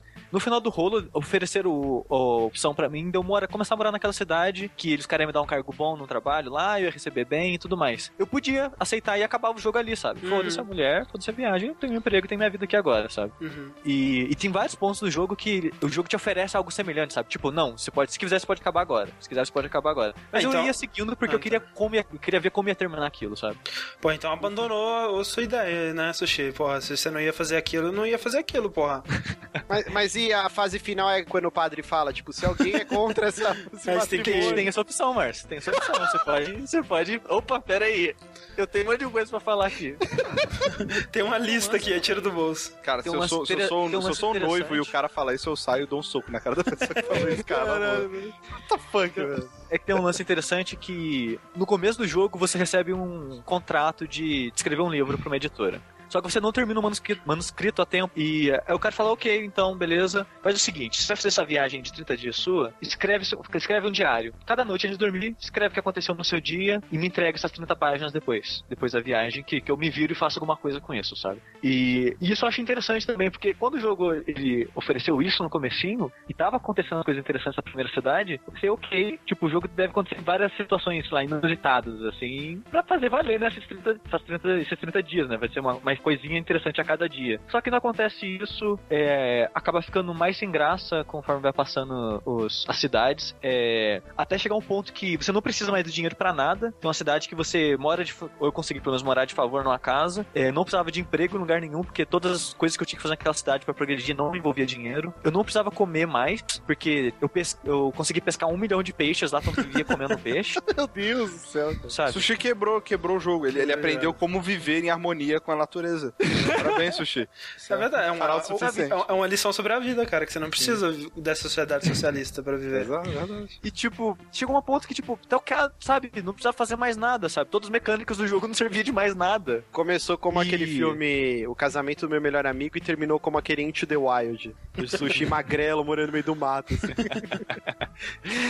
E não sei, cara, a- as escolhas que eu fiz também, que eu fui fazendo ao longo, parece que não tinha muita importância, sabe? Talvez eu vou descobrir isso quando eu fizer um outro personagem totalmente diferente. Mas eu não sei, eu, eu achei que o jogo, ele... Foi tipo o Child of Light, sabe? O comecinho ele prometeu muito e no final... Que lá, ele foi perdendo muito do encanto dele ao longo. Parece que eles perderam a mão no roteiro, É. não conseguiram balancear, sabe? Distribuir direito os acontecimentos do jogo ao longo dele. É porque- Eu fiquei triste com isso, É, é triste porque, assim, é, eu. é, a constante desse podcast é que eu joguei todos os jogos e não terminei nenhum. E esse também. É, eu joguei, assim, é, uns dois, três dias na primeira cidade. Foi, acho que foi tipo isso. Dois dias, eu acho. E eu tava gostando bastante, cara. Tava parecendo bem promissor. Aí agora saber que não vai pra um lugar muito interessante me desanima bastante. Sim, Não tem- eu, eu achei que ele perdeu um pouco a mão, mas eu, eu quero rejogar ele e fazer tudo diferente. Aham. Ver se. Porque esse, essa casa que eu fui morar de favor, eu por acaso liguei por um telefone, conheci esse cara que me conhecia da minha infância. Falou, Aham. pô, chega aí e fica na minha casa, sabe? Eu pensei, se eu não fazer essa ligação, não vou ter onde morar, então eu vou ter que correr atrás de dinheiro pra ficar em outro lugar, sabe? Uhum. E eu tô pensando em refazer todas as minhas escolhas e fazer tudo diferente pra ver o quanto muda, sabe? Entendi. Mas eu ainda acho que ele é um jogo muito válido, sabe? Porque eu acho que eu comentei com vocês um dias atrás que eu tava desanimado com o jogo, né? Não tava afim de jogar nada e tudo mais. E esse jogo ele reacendeu a chama de novo, faz qualquer coisinha, sabe? Porque ele foi um jogo diferente que apareceu na minha frente. Eu falei, ok, é uma experiência diferente do que a gente costuma ter todos os dias. Não, é algo nada mega inovador, né? De fazer um, Aham. um RPG Maker, né? Focado na narrativa. Mas ele foi interessante o suficiente pra me trazer de volta. E eu acho que vale a experiência, sabe? Ele tem uma- umas ideias legais, né? É uma Sim, ele tem, que ele tem ideias legais, a trilha dele é bacaninha, assim, tudo mais. Ele não é só drama, que nem To The Moon, ele tem umas pedinhas dele também, ele tenta Uhum. ser mais cômico, sabe? Ele tenta ser uma dramédia, tipo um Louis, assim, a série Sei. do Louis C.K.? Mas, mas o Demon também tem, né? É isso que ele falou. né? É, Tem... e ele tem mais. Ele é mais joguinho também, se você reclamar disso no To The Moon, porque os, todos os trabalhos que você faz é meio que um minigame, sabe? Aham. Então ele é mais joguinho. Tipo, É. cara, é, ele, ele é um jogo ok. Eu não sei se ele vale os 20 reais que estão cobrando dele, mas se você vê numa promoção de 10 pra baixo, cara, eu acho que vale a pena arriscar. Sim. Eu, eu confesso que, pelo que você me falou, eu fico feliz de não ter comprado. Eu não- mas eu vi que não- você marcou que era o jogar. que você deseja. Não, é, mas. Vai tirar, tá. vai tirar. vai tirar. Hum, Não, não, se alguém quiser me dar, whatever, eu não, não vou comprar, cara. Whatever, eu não vou E, jogar. e não vai jogar também. Não. Provavelmente não. Maravilha, maravilha. É... E só uma dúvida. E Hum. tem monstros aonde nesse jogo, Sushi? Você. Os monstros são as pessoas. Porque Os monstros somos nós. Ele, ele- um lan- lance que o jogo ele faz muito disso, né? Coloca você em situações de merda pra fazer escolhas de merda, né? E Sim. você acaba sendo um monstro. Ah, eu, pessoalmente, não preciso de um jogo pra saber disso. Oh. Um, um exemplo de uma coisa horrível que eu fiz e fiquei com peso na consciência terrível depois. Hum. Eu tava precisando urgente de dinheiro. Urgente de dinheiro nesse jogo. Porque no começo é mais urgente. Então você, ah meu Deus, tinha dinheiro. E tinha um cachorro na rua. Matou o cachorro, Aí- comeu o cachorro. Aí tinha um lugar que queria comprar um cachorro. Pra, pra Aí quê? era uma fábrica de cookies querendo comprar um cachorro. Ah, fábrica de Aí eu falei, cookies. foda-se, cara. Eu sei que os caras vão fazer com esse cachorro, mas eu preciso desse dinheiro, cara. Ah, então você sabia já, então pronto. Aí eu levei o cachorro pra lá, beleza, 100 dólares a troco de um cachorro. Ok, preciso de dinheiro, o cachorro não é meu, eu não conheço cachorro, foda-se. No outro dia começa a aparecer placa na cidade, procure seu cachorro. Oh, Porra! E, tipo, oferecendo dinheiro, sabe? Mais dinheiro que oferecia no, no canil, no, na fábrica. Eu falei, que droga! É. Eu fiquei com peso na consciência depois de falar, porra, deu o cachorro da pessoa embora. no, no, vi- no vídeo que tá passando agora, né? Tá mostrando o cara dentro do escritório dos desenvolvedores, né? E tem um cofre, né? Aí você pode encontrar a combinação pro cofre e abrir. Aí lá dentro tem 50, dólares. Aí foi o que o cara acabou de fazer, o cara que tá jogando. Se você pegar o dinheiro dos desenvolvedores, o, o jogo acaba porque ele não existe mais. Sim. Porque Caraca, ele tirou o que dinheiro que eles usaram pra criar o jogo. Muito Gênio. bom. Da hora. Mas eu, e- mas eu fiquei feliz que eles falaram que na, na primeira semana já conseguiram é, pagar o jogo. É, que bom. E eu tô feliz porque eu quero ver mais coisas desses caras, ver se eles acertam mais e fazem mais coisas diferentes assim. Sempre bom, sempre bom, muito bom. Always, sometimes, monsters. Dei uma chance, eu gostei do que eu joguei. É, e assim, né, o Sushi, o pessoal fala, nossa, o Sushi só traz jogo esquisito, jogo indie, jogo esquisito. Mas hoje o Márcio, ele trouxe o jogo mais indie de todos aqui pra gente. É, eu fico até com um pouco de vergonha de falar, né? Porque é um jogo que ninguém nem sabe que saiu. Jogo cheio de emoções. Mas é mentira! Ao contrário do Sushi, eu só jogo AAA. Só joga FPS. Só ah. joga FPS, tirinho, tirinho. Mas eu joguei o Wolfenstein The New Order, é um jogo de tiro em primeira pessoa que saiu pra PC, Xbox pra One, tudo, né? 360, PS3, PS4, não saiu pra tudo que não saiu pra Wii. Só não saiu pra Wii. Só pra Ah. Esse jogo ele foi publicado, né, pela Bethesda, mas ele foi feito pela Machine Games. E quem não sabe quem é Machine Games, já que esse é o primeiro jo jogo deles, né? Uhum. Ele foi for- é um estúdio fundado por antigos membros do Starbreeze, né? Que é um estúdio que eu amo de paixão. E Fizeram- tamo, tamo junto. É, não, é sensacional. Eles fizeram os jogos do Riddick, né? O Escape from Butcher's Bay e o Assault on Dark Atina. E também o, o The Darkness 1, que são jogos Isso. fantásticos, assim. The Darkness 1 conseguem- eu nunca terminei, mas o, o Reed que tá assim, se eu vou fazer. Vai, um top 30 jogos favoritos de todos os tempos, ele tá lá. O que é, já é, já é muita coisa, cara. E o Syndicate, vocês não gostaram? Eu joguei Então- muito pouco, cara, não, não curti muito. Aí que entra, né? O, o, quando a EA estendeu os seus braços sobre a Starbreeze e falou: Ok, a gente curtiu o que vocês fizeram e a gente quer bancar o estúdio que- e queremos que vocês façam o Syndicate. Logo no início do desenvolvimento, o- os caras, os cabeças da Starbreeze começaram a entrar em atrito com a Sim. EA porque eles, eles mostravam ideias e a EA vetava. E aí os caras falaram: Ah, chega dessa porra. Eles saíram e montaram um estúdio que é o, o Machine Game. E o que aconteceu é bem bizarro porque eles entraram em contato com a Bethesda e, e- e sugeriram diversos protótipos de jogos e todos foram vetados. Até que a Bethesda falou: Ó, a gente, a Zenimax, né, que é a empresa mãe lá, é, comprou os direitos da, da ID Software. Por que, que vocês não fazem alguma franquia aí que já existe? Aí eles, ah, vamos fazer o Wolfenstein então. E aí ficou numa demora para eles receberem uma resposta. E os caras já não tinham mais dinheiro. Ia fechar o estúdio sem Uhum. eles terem conseguido fazer nenhum jogo, né? E o, o, o líder lá do, da, Star, do, da Starbreeze, não, da Machine Games, ele tinha um, um hobby desde criança que ele juntava moedas. E aí ele já tava morando de favor, tudo. Ele falou: ah, tem essa coleção de moedas, eu vou depositar no banco. E cara, ele tinha milhares de dólares. E isso fez o estúdio se garantir mais uns 3, 4 meses. Que isso, e foi cara. o tempo exato pra ID Software chegar e falar, ó, ok, nós curtimos suas ideias, vocês vão fazer o Wolfenstein. E aí salvou o estúdio, tá ligado?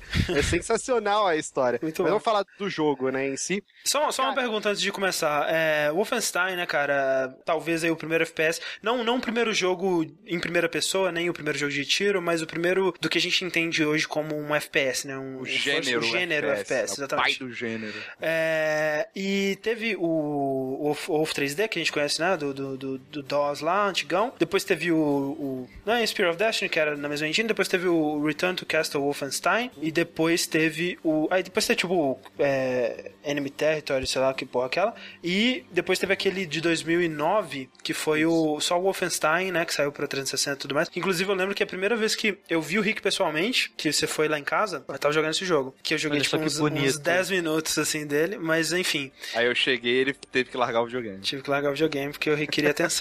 Olha que. O interessante é que eu pesquisando pra pauta que eu descobri que existiam dois jogos antes do Wolfenstein 3D, que eles eram no estilo meio Zelda, o primeirão. Sim, que é, que é o Castle Wolfenstein, né? Sim, sim, é um lance meio Zelda, bizarro, misturado com Metal Gear, você podia subornar os, os nazistas, era um joguinho bem maluco. É, é que, é que não tem é, é re- relação oficial, assim, entre os jogos. Eles só têm o mesmo nome, é muito esquisito, sabe? É, parece que a, a id ela só pegou o nome mesmo, assim, descaradamente e fez um outro jogo. Mas eu queria saber de vocês, é, especialmente do Márcio, você, jogou esses outros jogos? Você jogou o Return to Castle Wolfenstein, ou de Cara, eu 2009? joguei, joguei muito Wolfenstein 3D nos primórdios, assim, Aham. quando eu era bem pivetinho. O Return eu nunca joguei, mesmo todo mundo falando que era um jogo fantástico. É fantástico, é. Me arrependo muito. E o, o do, do Xbox 360 eu também joguei só um pouquinho, assim. Eu nunca fui um grande fã de Wolfenstein. É, É. Eu só peguei esse por causa do estúdio por do trás. estúdio, é. É, eu, eu vou te falar que assim, é, inclusive a gente assistiu o trailer dele num vértice há, há bastante tempo atrás, há um ano atrás mais ou menos, talvez um pouco mais. É, quando saiu aquele primeiro trailer, né, que, que tocava a música do Jimi Hendrix, e eu fiquei pilhadíssimo, é, só pra saber quem que tava sendo envolvido e pelo estilão do jogo, né? Ele tá muito estiloso com essa, essa, essa pegada do vermelho e das silhuetas, acho muito foda. É, e eu tô, tô com ele aqui pra jogar e joguei, sei lá, uns, uns 20 minutos só dele. É, eu, eu vou dizer que depois de Dark Souls 2, pra mim é o, é o meu jogo do ano até agora, cara. Olha. Eu amei, eu fiquei Eu apaixonado por esse queria, jogo. eu queria perguntar pra vocês, na verdade, o seguinte: é, eu também, como o André, eu gostei bastante do desse, desse estilo de silhueta vermelho, branco, preto e tal, que apareceu nos trailers, apareceu na, na arte do jogo, em todo o conteúdo promocional dele e tal. Sim. Mas toda vez que eu vejo algum asset, eh, algum vídeo de gameplay do jogo, eu não vejo eh, essa coisa refletida no jogo. É, esse, É, então. esse estilão realmente parece que não tá, né, mano? É, eu, Ah. vou, eu, vou, eu vou tentar fazer jus, eu fiz uma anotação gigante conforme eu ia jogando, eu vou tentar fazer jus ao jogo. Primeiro, assim, a história começa como um, um clássico Sessão da Tarde, aqueles filmes aventurescos, né? Você, você é o, o coronel Blas, eh, BJ Blazkowicz, né? Que é um tipo um, um Arnold Schwarzenegger, assim, Sim, né? que, é, que é exatamente o mesmo cara do primeiro jogo, né? Até a cara Exato, dele eles modelaram em, em cima é- do, é- do original, é sensacional. E, e você é, tá rolando a Segunda Guerra Mundial, nessa linha do tempo, é, 1946 a guerra não terminou, mas você não tá na, na linha de frente, você é o líder de um, um Special Ops, né? E você tá Ah. indo invadir o castelo do... Do, Do Wolfenstein. Não, não, não é. É do, é do Death's Head, que é tipo um braço direito do Hitler, que é um cara careca, todo queimado, Que, assim, que ele... esse cara aparece no jogo de 2009 também. Uhum. Ele é tipo o mentor, assim, do Hitler na parte que eles descobrem umas tecnologias. É, é, impor- é- Velho, o cara é o mentor do Hitler, né, cara? Ele é muito mal, cara. Não, ele é foda. É, é, tipo assim, o jogo ele abandona aquele clima de ocultismo, né? Não Aham. tem espíritos, é, poderes telecinéticos, nem nada. Eles tentam, na medida do possível, uma parada mais pé no chão. É, é, é, é mais. algo mais científico, Ah. maquinários. É que no, no Return, né, você tinha zumbi, você tinha monstro mesmo, né? Aí é mais A parte robô, da né? sociedade Dani, né? É. É, a princípio eu, eu falei, putz, é, isso era uma parada tão legal, né? Indiana Jones abordava isso de uma Aham. maneira tão legal. Mas conforme você vai jogando, você vê que foi a decisão acertada dos caras. E, e você tá invadindo a base desse cara, porque se você conseguir dar fim nesse cara, você vai fazer os aliados vencerem a guerra. Só que dá uma merda muito grande. E aí, assim, você tem uma equipe pequena. E aí acontecem alguns eventos que eu não vou falar o que, que é. E o jogo é muito interessante isso. Ele te dá uma decisão, você tem que poupar a vida de um dos seus capitães. E conforme você salva um, você vai jogar na linha de tempo dele. Ah, E tá. depois você pode fazer o replay do jogo na linha de tempo salvando outro cara. E isso muda não o core do jogo, mas ele muda diversos aspectos de ambientes que você só vai conseguir acessar se você salvar um cara, porque um dos caras ele meio que te ensinou a lockpick. Aham. Então várias partes do jogo vão ter áreas que só naquela linha do tempo você acessa. E o outro é ensinou o quê? hot wiring, né? Que é tipo Isso. ligar fio, Você né? arranca com a faca o painel e você tem que fazer ligação direta com os fios. É bem legal o Ó. minigame dos dois, assim. Isso é bem interessante. O que acontece é que quando você tá fugindo dessa missão fracassada, um estilhaço é, entra dentro do seu cérebro e você fica em coma durante 16 anos. Olha E aí te, te acham à deriva, e aí você vai para um hospital psiquiátrico, e aí você é, é tratado por uma família de poloneses, que eles estão cuidando do- das, dos- das vítimas Peraí. da guerra, né? Peraí, você fica em coma à deriva por 16 anos? Não, não. Ah, Você bom. fica à deriva, é encontrado por uns pescadores e vai para esse hospital. Ah, ok. E lá você fica com um vegetal. E aí o jogo muda completamente a concepção. Que ele foi vendido até estranhamente, assim. Você, parecia que era um jogo de tiroteio sem pé nem cabeça, é só mata-mata. Mas o jogo muda completamente. É, o jeito que ele trata a guerra, eu nunca vi nenhum, nenhum outro jogo, assim, tratar as vítimas da guerra, campo de concentração. É uma parada que você joga com, sabe, com peso no coração. é. Você jogou Spec Ops ou não? Joguei, joguei. É, É, na é- linha do Spec É, Ops. que- ah, que legal, cara. Olha. É, o jogo ele foi vendido meio estranho, assim. Ele é completamente diferente dos trailers, assim. É, pois é, porque, tipo, Tipo assim, Ops. pelos trailers, pelos trailers e pelo pouco do diálogo que eu vi e tudo mais, ele pare- parecia ser bem brincalhão, assim, bem, tipo, na que nem você disse, Aventura Sessão da Tarde, e não é assim, então. É, ele começa assim, e aí logo depois do, pre- do prefácio muda completamente. Olha só. E aí, assim, todas essas cutscenes que ele tá lá no asilo e a vida dele vai passando como se fosse um flash, porque ele apaga toda hora, né, dormindo, Uhum. assim, é tudo muito bem dirigido. Mas eu vou pular, assim. É, o que, que é o objetivo do jogo? Você tá nos anos 1960, os nazistas dominaram o mundo, e nessa parte, na direção de arte, ele, ele reflete muito Bioshock Infinite, porque o cuidado que eles tiveram, assim, todo o canto do cenário tem um motivo.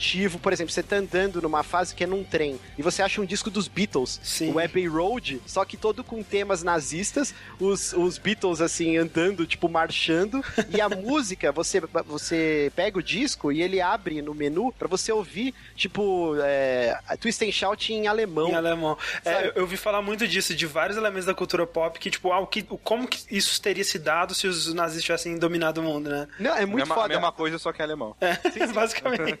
Não, tem aquela. Não, e aí ele dá uma, uma notinha, fala, ah, e os fantásticos rapazes de Liverpool fizeram um show para o Furrer, e ele, tá- ele bota umas notinhas. Por exemplo, tem aquela música House of the Rising Sun, né? Sim, sim. Aí eles mudam a letra, There is a house in all Berlin, tá ligado? É muito foda o cuidado que os caras tiveram. aí eles foda. falam, ah, o, o primeiro astronauta é, alemão pousou na Lua e eles fincaram a bandeira do Reich. É, é- é muito bem feito, Isso pra mim É- foi, o, foi o, o mais interessante, sabe? Eu, eu lembro, eu gosto muito do é, Freedom Fighters, né? O joguinho de PC, que ele também é uma parada de história alternativa, assim. O que, que teria acontecido se. Não se os nazistas tivessem dominado o mundo, mas se tivessem perdido a guerra, né? É, se os Estados Unidos tivessem perdido a guerra, a Rússia tivesse ganhado. E aí o mundo nas mãos da Rússia, né? Ao invés dos, dos alemães. E eu gosto muito, cara. Eu acho muito legal. Quando é bem feito, sabe? Essa reimaginação da, da realidade alternativa, eu acho muito legal. Não. E foi o que mais me chamou atenção, assim, nesse jogo. E é muito bem feito. E o legal, assim, é aí você vê a mão da Starbreeze, né? Eles conseguem, inter- eles conseguem intercalar é, telas de mata-mata, padrão, né? Uhum. E também telas que você nem atira. Por exemplo, tem uma fase que você tá num, num trem indo pra Berlim e você tem que se passar por um nazista. E aí tem uma cena que eu não vou falar ela em detalhes, mas só pra você ver como o jogo é dinâmico. Você tá levando uma bandeja com café pra você e pra, um- uma pessoa, e aí você é abordado por uma oficial nazista. Ela fala: Ah, senta aqui, eu quero conversar com você. E aí é muito Bastardos Inglórios, porque tem toda aquela. Na hora. Ela pega assim uma. aquela, aquela pistola padrão, né, dos soldados Sim. nazistas, ela coloca na mesa do seu lado. E ela fala, ah, você Ela tem pede um traços Apple Strudel. ela fala, você tem traços muito bonitos, dos arianos, mas eu consigo farejar de longe se uma pessoa não é da raça pura. E o BJ, ele é, é descendente de judeus, tá ligado? Ah, E ela fala assim: eu vou te mostrar essas fotos e com base nas respostas que você der, eu vou saber se você é raça pura ou não. Ou você pode tentar pegar essa arma e me matar. E aí, cara, é uma tensão da porra, que ela vai te dando várias fotos. Ah, o que, que você sente quando você olha essa foto, não sei o quê. E tem toda aquela tensão. Aí tem tipo um bebê mutilado, assim. Não, é uma cena muito tensa, é muito Bastardos Inglórios. E aí, o jogo é muito bom, cara. E, e, assim, ele vai intercalando missões que você vai fazendo ao redor lá da Europa. E sempre ele volta cada duas fases para um hub, que é a base da resistência. E cada vez que você volta, você vai abrindo uma nova ramificação desse hub. E tem várias side quests que você pode fazer ou não. E ela acrescenta muito na história do final do jogo. A primeira vez que eu joguei, eu passei direto por um personagem que é um nazista que se reformou e tá dentro dessa base, e eu acabei nem olhando, né, a história do cara. Só que deu um problema na minha instalação, eu tive que baixar o jogo de novo. Maldito PS4. Não, não, eu joguei no Xbox One isso aí. Mas ah. foi um problema de todas as plataformas. Caraca, Sushi tá calado, tipo, há 40 minutos, velho. Ele volta pra falar mal do Xbox, cara. e... Mas, ah, fala. E a primeira vez que eu joguei, eu nem falei com esse cara, né? Você tem um atrito com ele, porque ele tem as tatuagens, né, da suástica, da águia, e aí uma mulher lá fala: Não, calma, ele tá reformado, ele, ele não é mais nazista, tal, tal, tal, ele tá com a gente há muito tempo. E na segunda jogada, eu fui tentar conversar com esse cara nessas fases de hub. Uhum. E meu Deus, cara, tem cutscene só pro cara contar a história dele e você fica arrepiado com a história do cara. Foda. E são coisas que não adicionam em nada, mas vai ter uma ramificação no final do jogo. Que se você não tivesse falado com ele, não ia ter essa cutscene. Entendi. Então você vê como o foco dos caras é na narrativa. Eu, assim, eu amei esse jogo. É, uma coisa, Márcio, que você até comentou no Twitter e que eu senti. Na, é porque eu, eu, fiz essa primeira parte aí do jogo, né? Eu joguei esse pedacinho. É, que é tão estranho você ver um jogo desse tipo, com esse nível de produção, é, que não é linear, 100% linear, é um corredor né? É, ele te dá um mapa é, e aí é um, um, cenário relativamente aberto que você pode, é, né? É tipo um, um, um labirintinho assim, né? Um, cenário com várias ramificações que você pode explorar. Mesmo no começo, né? Ele te dá duas, duas opções de como progredir, né? Você tem dois lugares que você pode explodir e dependendo de onde por onde você for, ele, né? Você chega por um, por um lado diferente do cenário. Isso se ele se mantém até o final do jogo ou é uma gracinha no começo? É, exato. É legal você tocar nesse ponto. O jogo, é claro que sempre você vai ter que ir do ponto A ao ponto B. Uhum. Mas ele te, te dá o approach que você quiser. Você pode ir por diversos lados, você pode ir o jogo inteiro igual o Rambo, com duas uhum. armas gigantes na mão e matando todo mundo, ou você pode ir stealth. E é, é, legal que você pode literalmente com qualquer duas armas. Você pode pegar Sim. duas shotguns e ir, assim, tipo. Duas snipers. Duas...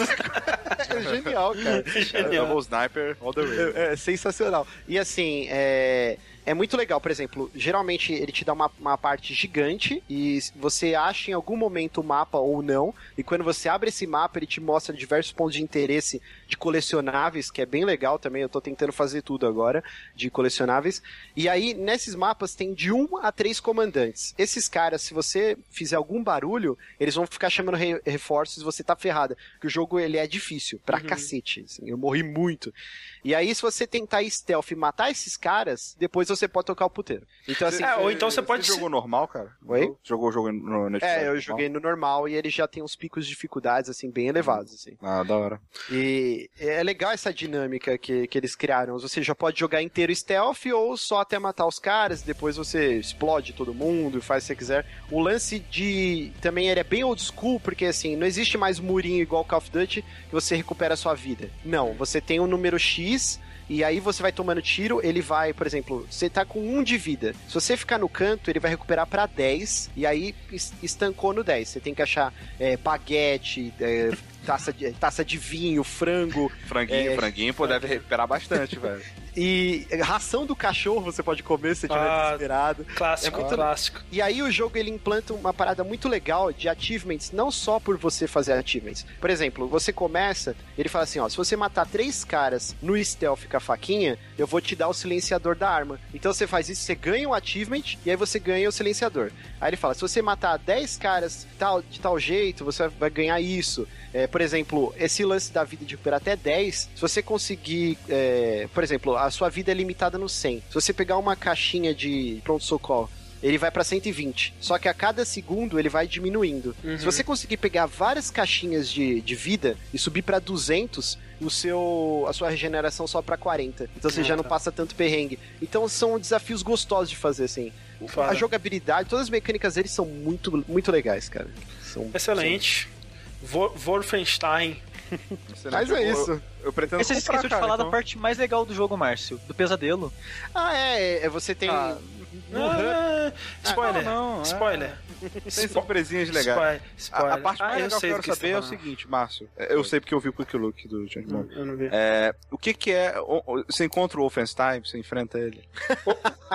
Wolfenstein é o nome da prisão do primeiro.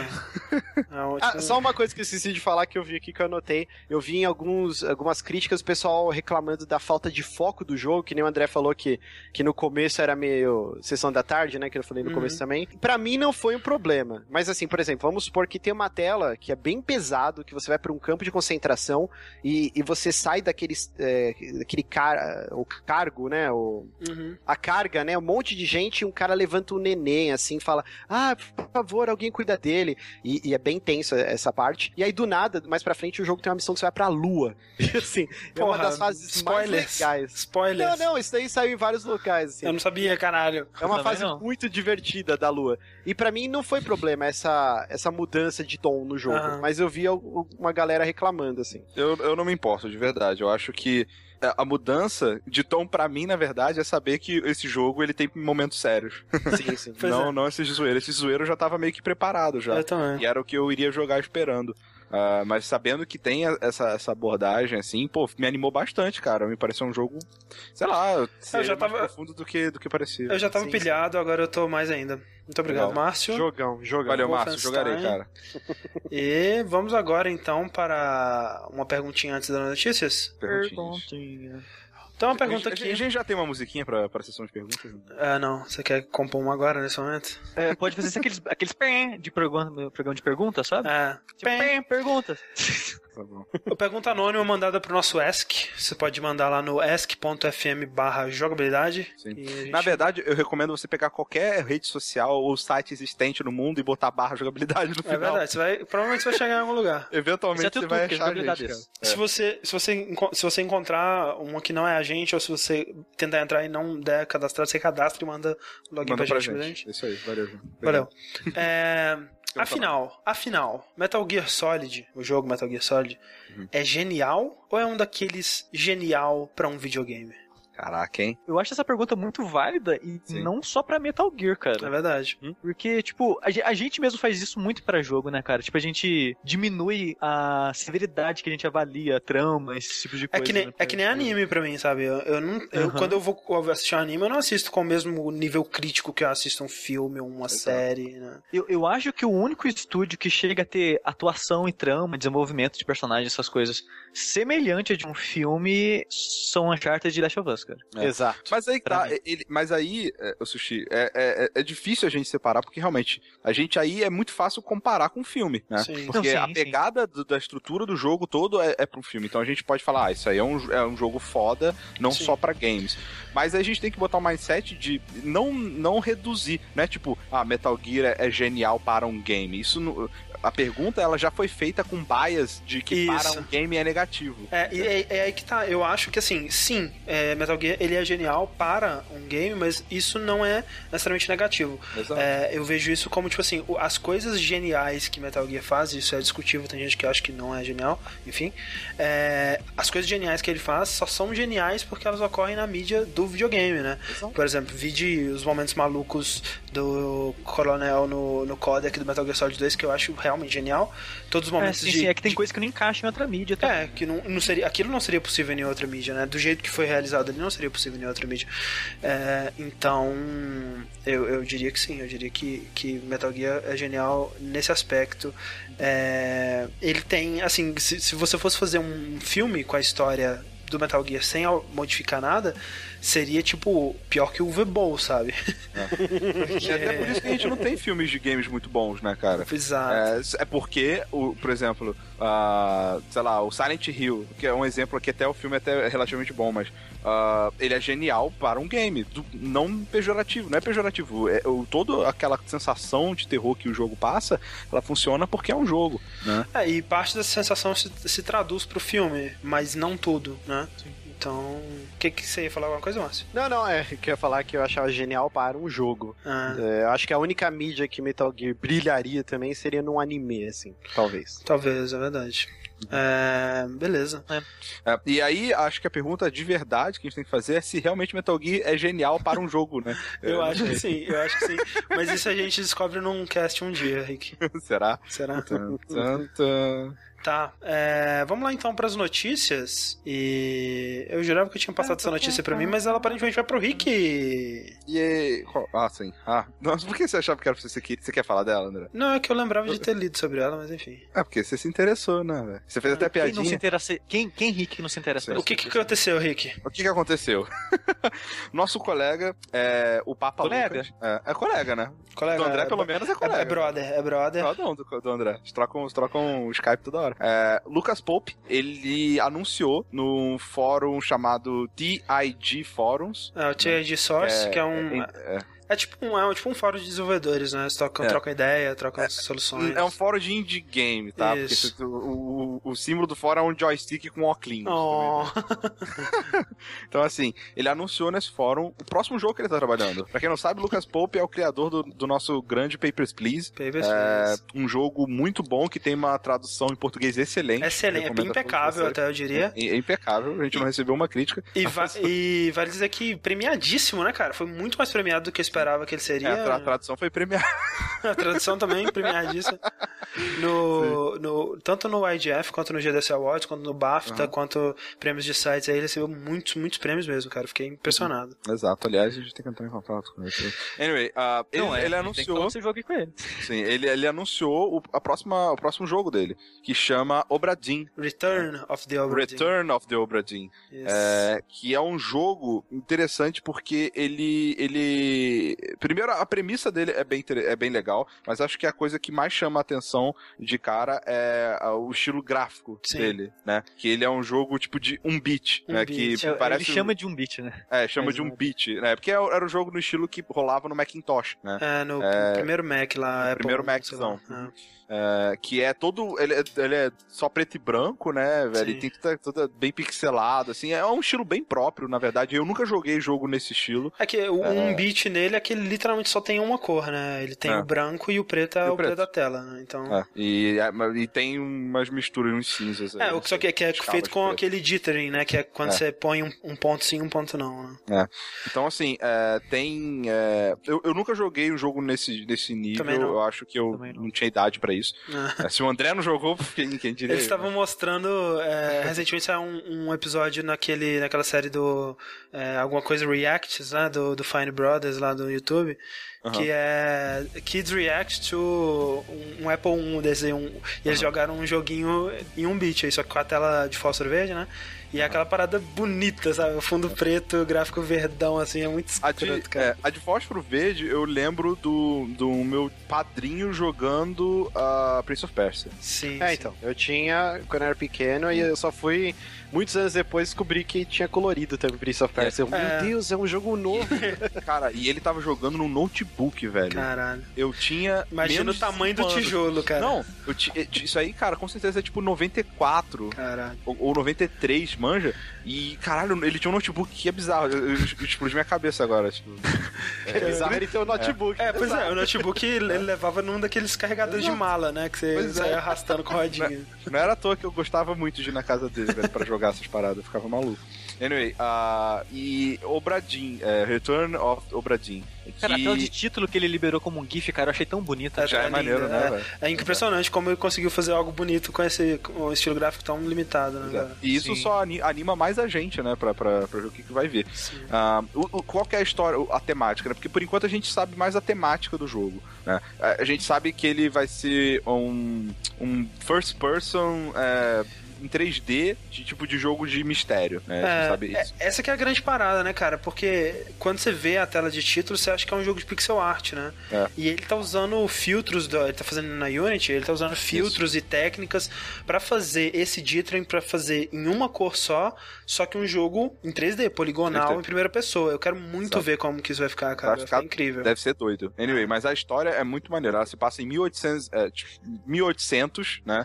Ah. É, em- é, que começa em 1802, quando um, navio é, mercante né, chamado Obradim, ele sai de Londres para o Oriente é, com Hum. mercadorias, né, especiarias, sei lá, whatever, Uh, na verdade, seria na, seria na volta, né? Ele deve estar levando mercadoria normal. Sim, sim. Uh, e que depois de seis meses, quando ele já deveria ter voltado, ele não voltou. E aí a Marinha, ela falou: ah, o navio se perdeu no meio do mar, isso era muito comum nessa época, né? Tipo, perdeu já era. Uhum. É, só que em 1808, que na verdade são seis anos depois da saída do navio, ele aparece, é, tipo, boiando. Sim. É, adrift, né? Tipo, sem tripulação, né? Sem tripulação, é. Boiando no, na, no porto sem tripulação, meio danificado e tal. E você, como sendo um agente da companhia é, da East Indian Company, é, né? Companhia da, das Índias Orientais. Das Índias Orientais. Você é um agente de seguradora desse, dessa, dessa companhia e você é, é incumbido de uh, investigar. É tipo um Gone Home no navio em 1800, sabe? É, é, é verdade, olha só. É, pois é. É, e aí é isso, esse é o setting, é tudo que a gente sabe. A, é tudo que ele sabe também, né? O, o é. Lucas, ele mesmo falou que não, não, ainda não sabe direito como vai ser a história. Exato. Ah, e tudo mais. Vai descobrir Exatamente. ao longo do desenvolvimento. Eu sei de uma coisa que vocês não sabem.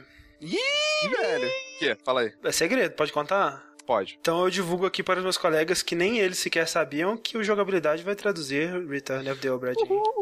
Eu meio que já sabia disso. Já sabia? Eu, eu, eu, não, eu esperava eu não... que fosse acontecer isso. Exato. Eu não sabia, mas eu estaria desapontado com você se não fosse.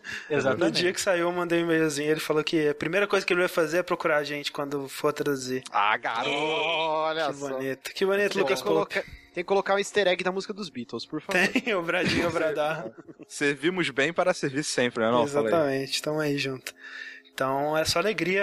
Eu tô muito, eu tô muito animado pra ver o que, que vai acontecer. Eu quero, cara, eu tô muito animado pra ver a primeira screenshot desse jogo, tipo, do que, como é que vai ser a sua visão, porque eu quero muito ver como é que vai ficar. Uhum. Eu achei engraçado que esse, esse fórum, fico... um fórum de desenvolvimento indie, né, cara? É, ele postou, né, ali as imagens, as ideias iniciais e tudo Sim. mais. E logo embaixo havia gente, não, não, aqui eu, tem uma técnica pra você fazer isso, tethering, não sei o que lá, sabe? O pessoal já começando a dar dica pra ele de como usar os efeitos Sim. no Unity. E é foda, né, cara? Porque qualquer, qualquer desenvolvedor, sei lá, mandaria pra Kotaku, sei lá, pra IGN. Ele simplesmente postou no fórum, olha, gente, que, que eu tô desenvolvendo aqui? e aí foi. E eu acho, isso, eu acho isso fantástico. Uh, primeiro, a forma que ele fez, de, numa perspectiva de marketing, eu acho, sabe, tão é, é incrível, porque representa muito bem o que ele quer Sim. e, e, e, e, os sites de notícias tendo que correr atrás disso para explicar a forma que ele fez é Exato. é perfeito, é muito fantástico. O Papers, Please foi assim também, ele também desenvolveu ao lado do desse TIG Source aí.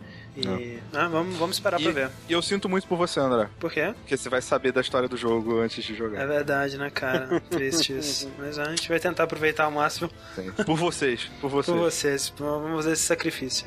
Exato. Então.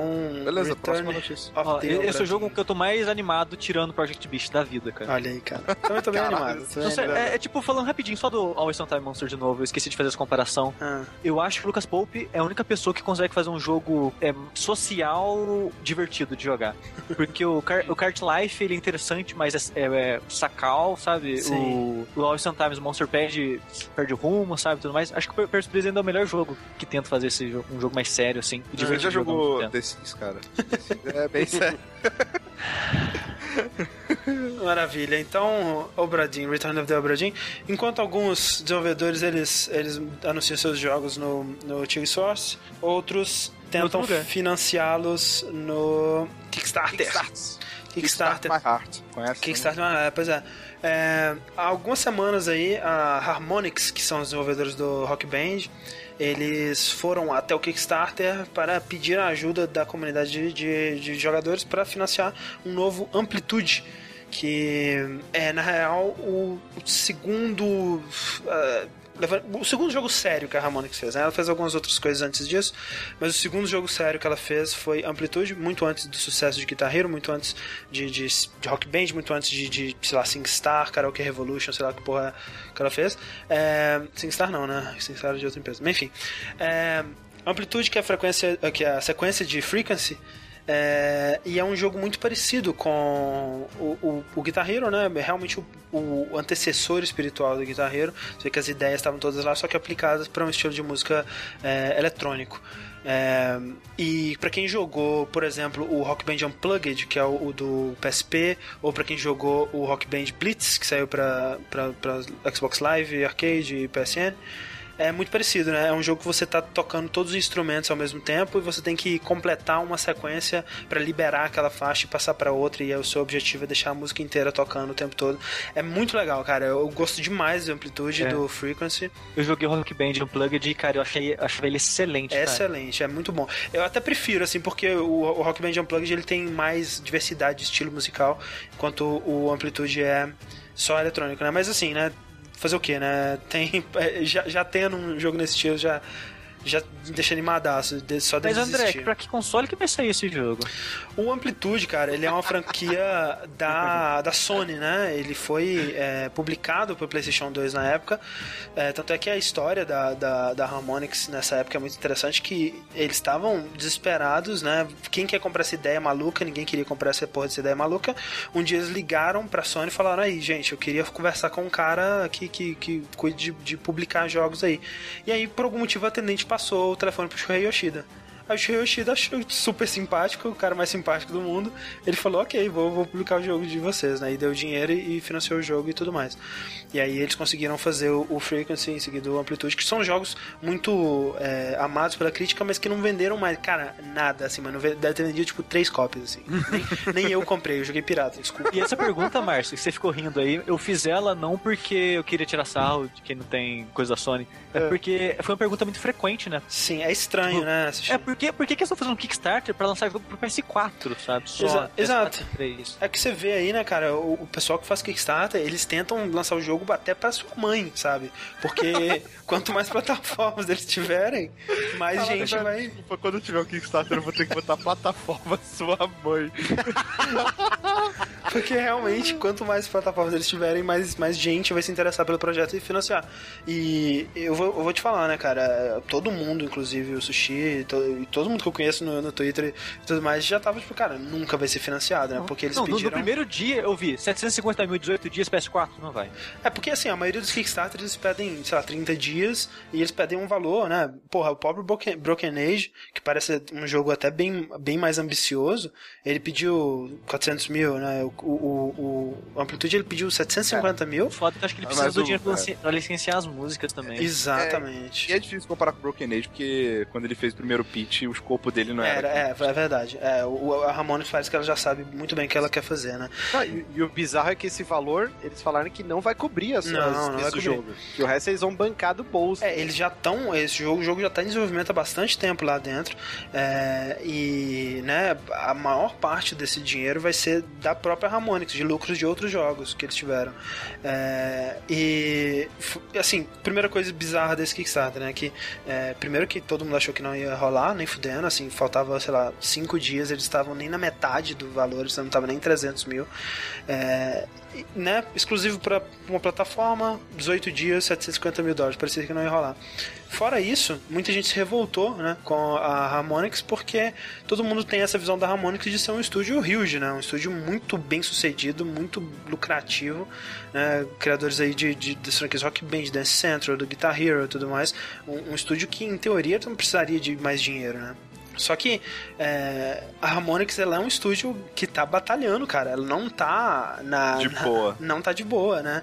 É, ela não tem um, um grande sucesso, ela não tem um grande lucro mesmo Sim. desde o Rock Band 1, cara. Porque. Não, mas, mas o lance que eu vi é porque eles é, saíram dos braços da Viacom, né? Que era detentora da maior parte do, do rendimento, né? Por Sim, isso que eles. É, é- esse que é o lance, porque assim, o Rock Band 1, quando ele lançou, ele tava nos, vindo na- quente lá na, na- da, da febre Guitar Hero e vendeu pra caralho e tudo mais, e depois disso, mesmo Beatles, mesmo Rock Band 2 e 3, eles só venderam menos e menos e menos, foi só diminuindo. É, o Pra vocês próprio terem uma ideia, o André comprando o DLC de músicas é responsável por 50% do lucro da Harmonix. É tipo isso. É, é- é o próprio Dance Central, né? Que é um jogo muito bem sucedido pra Kinect, mas é pra Kinect, né, cara? Então você vê que é um mercado muito é, limitado. É, e, e quando você para pra pensar que é um jogo que, quando eles estavam né, junto com a Viacom, é, com a é, MTV Games, que publicava o Rock Band, é, primeiro, eles tiravam parte do lucro, eles dividiam parte do lucro com a MTV Games, e ainda por cima tem os custos de, de, de licenciamento de música, que são altíssimos. Sem falar no custo de produzir os instrumentos. Então, assim, Rock Band vendeu muito, vendeu, cara, mas é um dos jogos menos lucrativos da história, assim. Eles deviam receber, tipo, um real por, por jogo vendido, sabe? Então, é, eles nunca tiveram dinheiro e abundância, né? Então, é um estúdio que tá batalhando. É, é, é ele me parece, me lembra muito a situação da Double Fine, que tá sempre na pior, assim, de jogo para jogo, sempre batalhando para não fechar as portas em seguida. Então, é, eu imediatamente acreditei no projeto e, e dei um dinheirinho mesmo sentindo que não, talvez não fosse rolar, mas é um... Cara, você tem o PS4, você tem que investir nos seus jogos, cara. Com certeza, cara, e, e é um estúdio que eu gosto muito, eu, eu, gosto muito das pessoas que trabalham lá, eu gosto muito do John Drake, do Eric Pope. Oh, é, eu tô vendo. Filho da puta, né? Ô, ô André, uma dúvida, assim. Uh -huh existe aquele joguinho Audio Surf no Steam. Sim. Que, que é bem nesse. parecido até com esse, deve ter copiado, né? Não, e... é, é, é, bem diferente. É bem diferente. O Audio Surf ele lembra mais um Tetris. É, o Audio Surf é meio puzzle. É. Tem que não, juntar as cores, fazer ponto e tudo não, mais. Não tem um que é um surf que a música cria pista. Sim, visualmente é, é muito parecido, ok. Visualmente, mas a jogabilidade não é parecida, não. Então, assim, o que que te faz tanto? É só para ajudar Harmonix? É por confiar no estúdio? Não, é porque ou... não tem, não existe nenhum outro jogo desse tipo. O próprio Audio Surf é aquele lance, né? É você é, põe a música do seu computador e ele gera uma faixa baseada naquela música. Mas é tipo muito é, né, por alto, assim, esse baseado deles, assim. É... Não, talvez eu tenha falado do jogo errado. Eu lembro que eu tenho na minha cabeça que existe um jogo de navinha que vai. Ele pega as suas trilhas do computador é e vai montando. Surf. É o Audio Surf. Então. Sim. Nossa, é que eu nunca joguei, mas a, vendo screenshot é, parecia que era a mesma coisa. Visualmente parece, eu concordo. Ah, mas assim. Tá, não, então mas tem muita diferença. Por exemplo, o Audio Surf é uma faixa só e você só vai navegando pra ela pegando bloquinhos que, em teoria, estão de acordo com a batida da música, mas nem sempre tá, porque aquilo é uma parada gerada na hora. É, o grande lance do, do do, Amplitude é que são. Ele, ele, as músicas, elas muitas vezes são produzidas especificamente pensando no jogo. É, a maioria das músicas do Amplitude original eram produzidas pela própria Harmonix. É, então, assim, eram músicas feitas para serem jogadas. Cada faixa delas, é, cada instrumento da faixa era dividido em, é, Cada instrumento da música era dividido em uma faixa. E a graça era realmente você sentir participando dessa experiência musical, é, formando essa música enquanto você joga. É, e, e realmente não tem nenhum jogo parecido com isso. O mais perto que chegou foi o Rock Band Blitz, que eu acho fantástico, que eu ainda jogo até hoje, mas é, ele não chega no nível de um amplitude de um, de um Rock Band Unplugged, porque ele tem duas, dois botãozinhos, eu acho muito ruim. Saquei. É, então é, é realmente é, é, bem diferente. E sim, tem a parte de que eu, é um estúdio que eu gosto muito e eu quero muito ver eles se dando bem. E porque, afinal de contas, se eles fecharem agora, eu nunca mais vou ter Rock Band, né, cara? Então. Não vai ter Barkerville. Não vai ter Barkerville, exatamente. É, então. André, você acha que a Harmonix e a Double Fine são grandes estúdios indies ou são pequenos estúdios grandes? Né, cara, eu acho que eles são pequenos estúdios grandes que estão tentando adotar estratégias indies para se manter no mercado. Eu acho que tanto a Harmonix quanto a Double Fine, se eles não tivessem fazendo o que eles estão fazendo agora, né, a Harmonix ela, ela tá indo pro free to play com aquele Chrome, é, a, ela tá indo pelo Kickstarter com amplitude. Né? Eu acho que se elas não tivessem meio que nesse desespero de conseguir outros viés para vender os jogos, de, os jogos deles, eles estariam perto de fechar já. Eu, então... eu, acho interessante a situação que as duas estão, porque eles, eles parecem meio termo, sabe mesmo? Realmente, entre os dois, de estúdio grande e indie, nos jogos que eles fazem mesmo, sabe? Sim. Porque eles, eles fazem um jogo com uma pegada mais inventiva, assim, é diferente. Só que eles têm a mão de obra, né? Que geralmente os indies não têm. E para um público reduzido, né, cara? Os jogos que geralmente são sucesso de, de crítica, mas não de público, né? Não, não são sucessos comerciais. É uma, assim, né? A bolha dos do, do jogos musicais do estilo, do estilo que a Harmonix faz explodiu há muito tempo já. E tem pouquíssima gente que realmente se importa. Você vê lá que, é, pela maior parte do tempo, você, você compara, né? Por exemplo, o Adventure da, da Double Fine, tudo bem que teve a febre do Kickstarter que já passou também. Mas ele teve 90 mil backers, né? Esse daqui atingiu, sei lá, um, um terço do, do valor que eles atingiram com um nono do número de participantes. Foram 10 mil backers. Então, tipo assim, são muito menos pessoas, mas muito mais apaixonadas pelo, pelo que eles fazem. Porque eles sabem que se essas pessoas não se juntarem para financiar, não vai rolar o jogo, né? Então, é, tem, que, tem que fazer isso aí mesmo. E que bom que conseguiu, né? A gente não falou o desfecho da história. Eles conseguiram, eles fecharam o Kickstarter com 800 mil e pouco. É, e foi muito lindo, foi tudo muito bonito. E é, daqui a uns dois anos a gente joga isso aí. Uns dois anos sendo Otimistas. Sendo otimistas. É, e, e, é, uma das coisas que ferraram a, a Harmonix, Márcio, Hum. É que eles dependem muito do Kinect, né, cara? Eles são um estúdio que. um dos poucos estúdios que se deram bem com o Kinect. E felizmente o Xbox One ele veio aí para trazer o Kinect em, em todas as, eh, as, versões do console vendidos, né? E jamais trairia esse, esse contrato, né, cara? Exatamente. No, na época do 360, meu Kinect era uma máquina de Dance Central. Era a única coisa que rodava nele. Mas assim, finalmente, né? Não sei se já era uma estratégia plano B da Microsoft ou se é a, a atuação do Phil Spencer, o novo cabeça por trás da marca, né? Acho mais provável. É, é que ele, ele veio botando pau na mesa. e aí, agora o Xbox, a partir de junho, né, não será mais vendido no bundle com o Kinect. Agora ele, ele se iguala ao preço do, do PlayStation 4 em 399 dólares. E isso é muito bom e ao mesmo tempo é muito ruim. Por que, por que, que é muito. Vamos lá, por que, que é muito ruim? Nessa parte do Kinect, que é a primeira grande mudança, assim, a Microsoft, eu não sei se foi teimosia ou se era a visão inicial deles, que o Kinect era parte é, inerente da experiência, né? Para você ter a experiência 100% do, do Xbox, você precisaria ter o Kinect. Mas o que aconteceu é que assim, eu comprei ele no lançamento e cara, eu nunca usei o meu Kinect. Eu usei ele no Dead Rising 3 e chegou, tipo, sei lá, em 10 horas de jogo eu desliguei e eu desativei todas as funções. Era legal, ah, beleza, você chacoalha o controle e aí o zumbi te solta, você grita pro chefe, ele perde a cabeça de nervoso e aí você vai lá e soca ele. Chega uma hora que eu falei, ok, isso daqui já deu no saco não, não teve um grande jogo de lançamento, não saiu um Dance Central 4. O próprio Kinect Sports, ele veio como uma demo e era bem meh, assim, ninguém ligou para ele. Sim. Então, o Kinect, ele não mostrou para que que ele veio.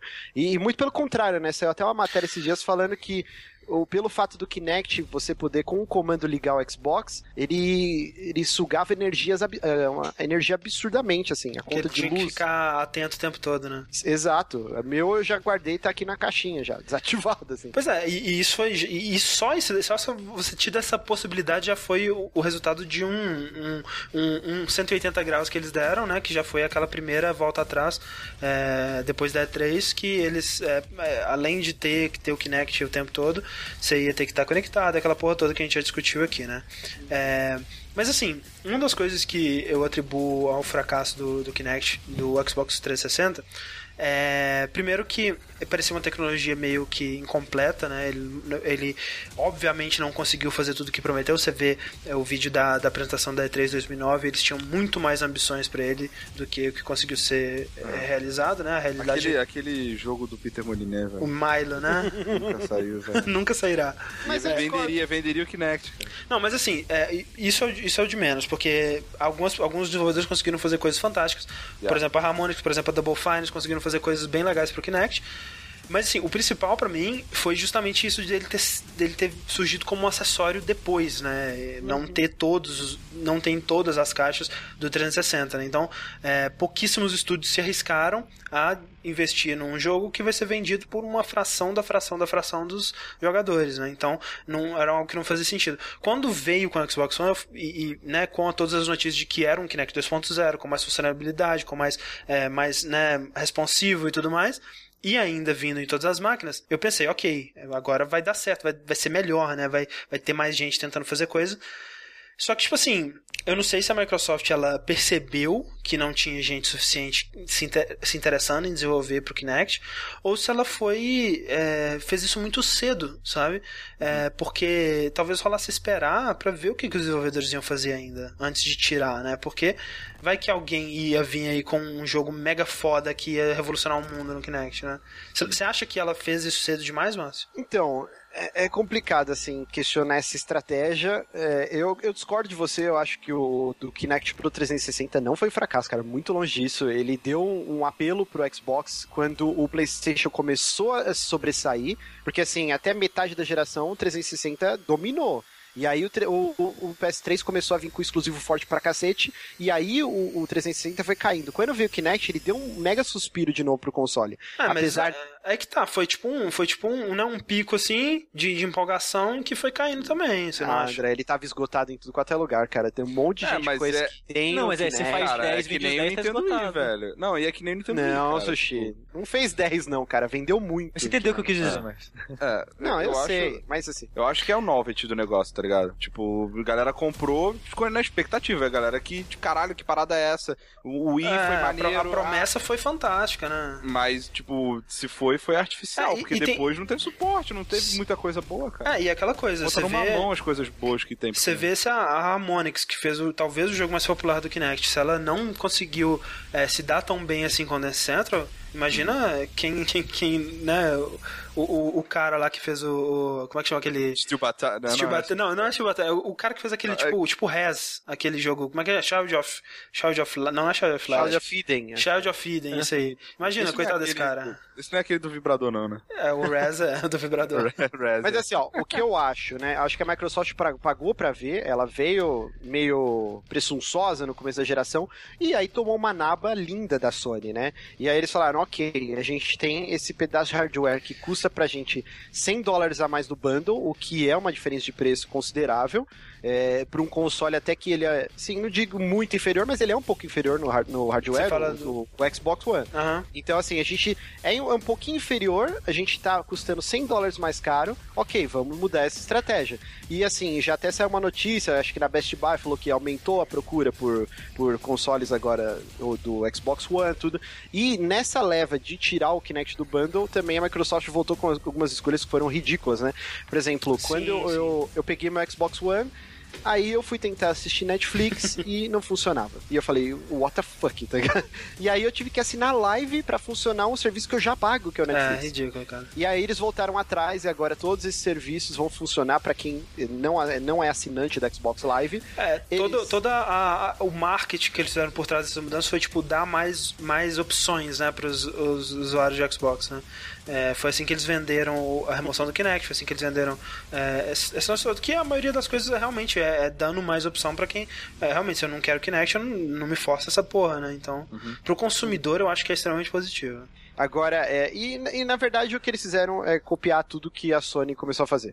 É meio bizarro isso. O, agora eles, eles já tem, né, desde o ano passado, o Games with Gold vai vir para Xbox One agora em junho. Eles vão uhum. começar a, a, dar, entre aspas, né, que você já paga o serviço o jogos todo mês. É, agora, quem é assinante da, da Xbox Live vai ter descontos exclusivos em alguns jogos, o que a Plus já faz. Uhum. E, então, assim, o que eles estão fazendo é, ok, vamos dar braço torcer e começar a copiar no que a Sony está acertando pra gente tentar não ter uma defasagem tão grande nesse início de geração, porque o que PlayStation é uma, tá é, dominando. Uh, que é uma reação rápida e, e, e né, já tá mostrando resultado. Sim, eu acho, eu acho isso bom para todo mundo também, sim, cara. Sim. Porque, tipo, se a Sony não tivesse crescendo agora com o PS4, ela ia continuar cobrando tudo que ela continua cobrando normalmente. Sim. Cara. Só porque não, a é- concorrência é... tá começando a pesar que ela tá fazendo isso. É, e eu acho ótimo isso, a gente viver numa, numa época que a empresa, que uma mega corporação ouviu o apelo da comunidade e voltar atrás e, ok, a gente errou e a gente vai fazer o que vocês pediram. Ok, cara, para mim é ótimo. Sim, eu, eu acho a parte ruim para mim é realmente essa do é, da promessa, né? É, é, ainda era um hardware que, que ele prometia algumas coisas interessantes. Você vê, é, saiu uns vídeos recentemente de alguns jogos, né? Que você é, faz a plataforma para o personagem passar com com, com seu corpo e, e você resolve puzzles juntando as coisas no cenário com o seu corpo, que eram é, ideias bem legais, mas que nunca chegaram a, a, a né? A ser executadas realmente. Você via vídeos na época que a Microsoft soltou o API né, do, do Kinect para PC, as pessoas fazendo vários experimentos interessantes, que é coisas que já eram possíveis com o Kinect do 360, mas talvez pela plataforma do Xbox não ser tão aberta e não ser é, tão amigável para indies assim na época. É, não, não chegou a ser, não chegou a, nada daquilo chegou a ser realidade. O novo e... jogo do Suere mesmo, né? Acho que vai sofrer um pouco com isso. Pois é. é. E esse pessoal, né, que, que, porra, tava desenvolvendo pro Kinect agora na esperança de que todo mundo ia ter e agora se fudeu, né? Tipo, o próprio pessoal da Harmonix, por exemplo. É, eu ainda tentaria uma última estratégia, assim, a Microsoft tem o cheat de dinheiro infinito, é. então eles podiam, sei lá, tentar segurar uns três meses aí com o bundle custando 50 dólares mais barato, com o Kinect ainda. Uhum. E absorvendo esse prejuízo, sei lá, por um tempo. E aí, se realmente não mudasse o jogo, eles continuassem perdendo em vendas pra Sony, aí é sai esse bundle sim. É, eu realmente acho que eles deviam ter esperado pelo menos até o primeiro grande jogo de Kinect ser lançado, sabe? Porque realmente não teve. Teve jogos aí que usaram bobeirinha do Kinect, o Rise, o, o Dead Rise e tudo mais, até porque não tem muito jogo ainda pro Xbox, né? O, o, Rise é só, é só voz. É voz, não né? tem nada, assim. O, o, e o Dead Rising também pessoalmente, eu não acho que o problema seja o Kinect, mano. É, o Kinect nada mais foi do que um bode expiatório para você poder diminuir o preço do, do negócio todo. É, eu acho que se a Microsoft tivesse adaptado melhor a estratégia dela do console em si, né, tipo, ela, tentei, ela tentar vender como central de mídia, como vai ser tudo, vai ter um monte de coisa e tal, em comparação com a, a Sony, que estava focando bem mais nos jogos, jogos independentes e ah, vamos, vamos tentar melhorar a interface para vocês. Né? N, N, N, outras coisas que foi impactando acabou fazendo as pessoas optarem pelo PS4. Ah, você tem um. Todo mundo fala, ah, mas o PS4 tem Full HD e não sei o que. Então, assim, tem um monte de detalhes que eu acho que o Kinect foi só, ah, tipo, qualquer maior gordura que a gente pode cortar uhum. aqui no momento, entendeu? Mas eu não acho que ele seja o, o centro do problema. É, eu acho que a Microsoft realmente, a, a gente, é, pro consumidor realmente é melhor, é, tudo que ela fez aí, mas de uma maneira é, de, de, de, integridade, sei lá, você pode dizer artística, ou de, sei lá, de integridade da, da ideia inicial dela, né? Se ela tivesse mantido naquela ideia, naquela primeira ideia, teria sido um console mais interessante, né? E uhum. é, ela não teve culhões para se manter é, mas... naquilo. E, e, tem aquele lance, é, é mesmo talvez se ela tivesse mantido, talvez não teria dado certo, porque o que você vê hoje aí, né, do, do que o pessoal fala dos aplicativos do, de TV, né, do, da maneira de você navegar na TV com Kinect e tudo mais, não chega a atingir a promessa que ela vendeu no começo, né, então... Exato. É, a duras penas as, as empresas estão aprendendo que assim, o, o controle acho é. que nunca vai, nunca vai ser substituído. Não adianta eles tentarem enfiar um monte de, de coisa goela abaixo. O próprio Smart Glass, assim, todo mundo tem um smartphone, você baixa de graça. Cara, é, é uma parada, você vai usar uma, duas vezes, depois você nunca mais vai usar, sabe? Então, assim, eu, eu não sei porque eles ficam gastando rios de dinheiro nessa parada. Ah, tem que, que, né? Tem que. É, é, o lance do cinema 3D, né, cara? Eles têm que fazer alguma, alguma maneira de você querer pagar um pouquinho mais no acessório, ou seja lá no que for. Mas é, eu, eu, até eu acho que um dia alguém vai fazer isso direito, mas realmente não é agora ainda, uhum. infelizmente. Quem vai fazer é a Nintendo. A Nintendo que vai fazer direito. Vai fazer. Será? Vamos ver. Sushi, quem, quem mais tá bolado? A Dilma, haha, sacanagem. Ah. Quem tá bolado, André, é o mundo com a Nintendo. É, pode crer. De novo, né? De novo. Quando o mundo não está bolado com a Nintendo. Porque, tipo, é, é foda que todos os problemas da Nintendo, sério, todos os problemas dela vêm por quê? Porque ela vive numa bolha. Sim. Tipo. Mas, mas, olha, hoje eu, eu prometo pros nossos fãs da Nintendo aqui no, no canal que eu vou defender a Nintendo. Hoje Somos eu, dois, eu, então. eu mais ou menos vou meio que defender ela, porque eu vou defender a ignorância dela. Caralho, o sushi é aquele que bate e assopra, né, velho? Porque é o seguinte, o que eu tô falando agora é o lance daquele Tomodachi Life não vai ter relacionamentos gays, né? Uhum. A pessoa cima, porra, Nintendo, como assim? Nintendo 2014. Que isso, Nintendo? Deixa, para com isso. Só que, tipo, a Nintendo vive na bolha dela. Ela não, ela, ela não sabe que as pessoas hoje em dia não estão mais assim, daqui do outro não, mas é, antigamente, sabe? Mas é que a polêmica foi por outro motivo, né? Foi pela resposta. Então, é, não, não, foi, não, foi, a não, polêmica a... começou porque não tinha não, homossexual. Não, não foi por isso. A polêmica foi porque na, o Tomodachi Life ele já saiu no Japão, né? Sim. E na versão japonesa existe um bug que você consegue explorar pra ter relacionamentos gays ah, no, no, jogo. E aí, quando eles estavam trazendo essa versão pra cá, eles adicionaram um patch que consertava isso, né? Esse bug que permitia. É, um bug, isso é, muito bom. é tipo, esse, eles consertaram esse bug porque era um bug que afetava outras coisas no jogo, causava problemas, né, e tudo mais, e pra estabilidade do jogo eles tiveram que tirar. Então eles tiraram a possibilidade de você fazer um, um macetezinho lá pra conseguir é, relacionamentos gays, vestir roupa de mulher, essa porra toda. E, mas só que aí o pessoal começou a ter voz, entre, fazer um barulho na internet falando da Nintendo tirar o relacionamento homossexual e tudo mais. Aí a maneira que responderam é que não, a gente não quer fazer nenhum comentário social, como, se- como se tivesse um homossexual no jogo não fosse o, o dia a dia, a vida de uma pessoa, fosse Ah, criar um É, comentário social, né? Eles falaram que Tomodachi não era uma simulação da vida, né? Era Sim. só uma loucura já pra é, se passa em um outro universo e, e- Exato. ah, E, e o que eles querem falar, tipo, eu entendo, manja. Porque da mesma forma que tem gente falando, ah, não tem, não sei o quê, se tivesse, com certeza ia ter vários posts de conservadores falando, ah, a Nintendo está fazendo apologia ao casamento gay nos Estados Unidos e metade dos Estados Unidos Eu é acho que hoje em dia nem merda, tanto, lá, Rick. sabe? Eu acho que Eu não sei, a, tipo, os jogos da Ah, EA, que a maioria tem cara. isso, o pessoal parou de falar. já. não, Não, mas- sempre falam, sempre falam. Mas Pô, o mas The da Sims Nintendo é, é totalmente PG-13, diferente é? também, né, velho? O Ah. The Sims não é PG-13? É. Sim. E, e na Nintendo é totalmente diferente, né? Porque é um jogo focado pras crianças, né? é, um Mas jogo o assim, Nintendo- tem a ver com criança e. Ué, quantos pais, velho, não. não, não... Ai, mas o que que. O meu filho eu vou É, fazer se o ele pessoal- um casal. Tipo, É, o pessoal conservador, ele, ele se preocupa é com isso, né? O pessoal conservador, é, não, va- ok, ok. é valores da família, né? Não, Então, mas peraí, acho que não é nem o lance do conservador, gente. É, por exemplo, vou citar aqui Stephen King, o Cemitério Maldito. Tem todo o lance de você, quando você conta pro seu filho que existe morte, né? Tipo, um animalzinho, um peixinho, um cachorro morreu.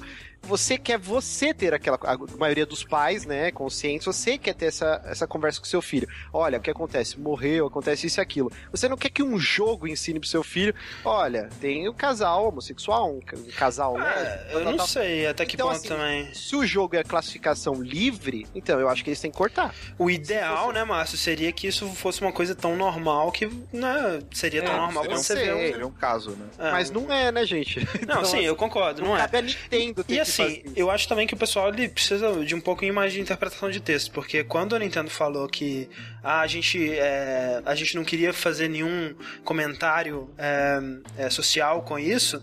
é, que, que eles disseram assim, ah, porque o Tomodachi Life não tá fazendo nenhum comentário social. O pessoal entendeu o seguinte, o, pessoal- o que o pessoal entendeu? Eles entenderam, ah, a gente não quer fazer nenhum comentário social, então a gente não vai colocar gays, porque gays, colocar gays é fazer um comentário social. O que eles quiseram dizer, nós não, nós não tiramos os gays pra fazer um comentário social. É isso que eles quiseram dizer. Eles tiraram os gays porque nu- nunca fez parte do projeto do jogo, né? E como eles Mas você disseram... podia ter escrito isso melhor também, então. Sim, ok, também. É, e depois eles até fizeram uma, uma, uma outra carta que foi muito melhor.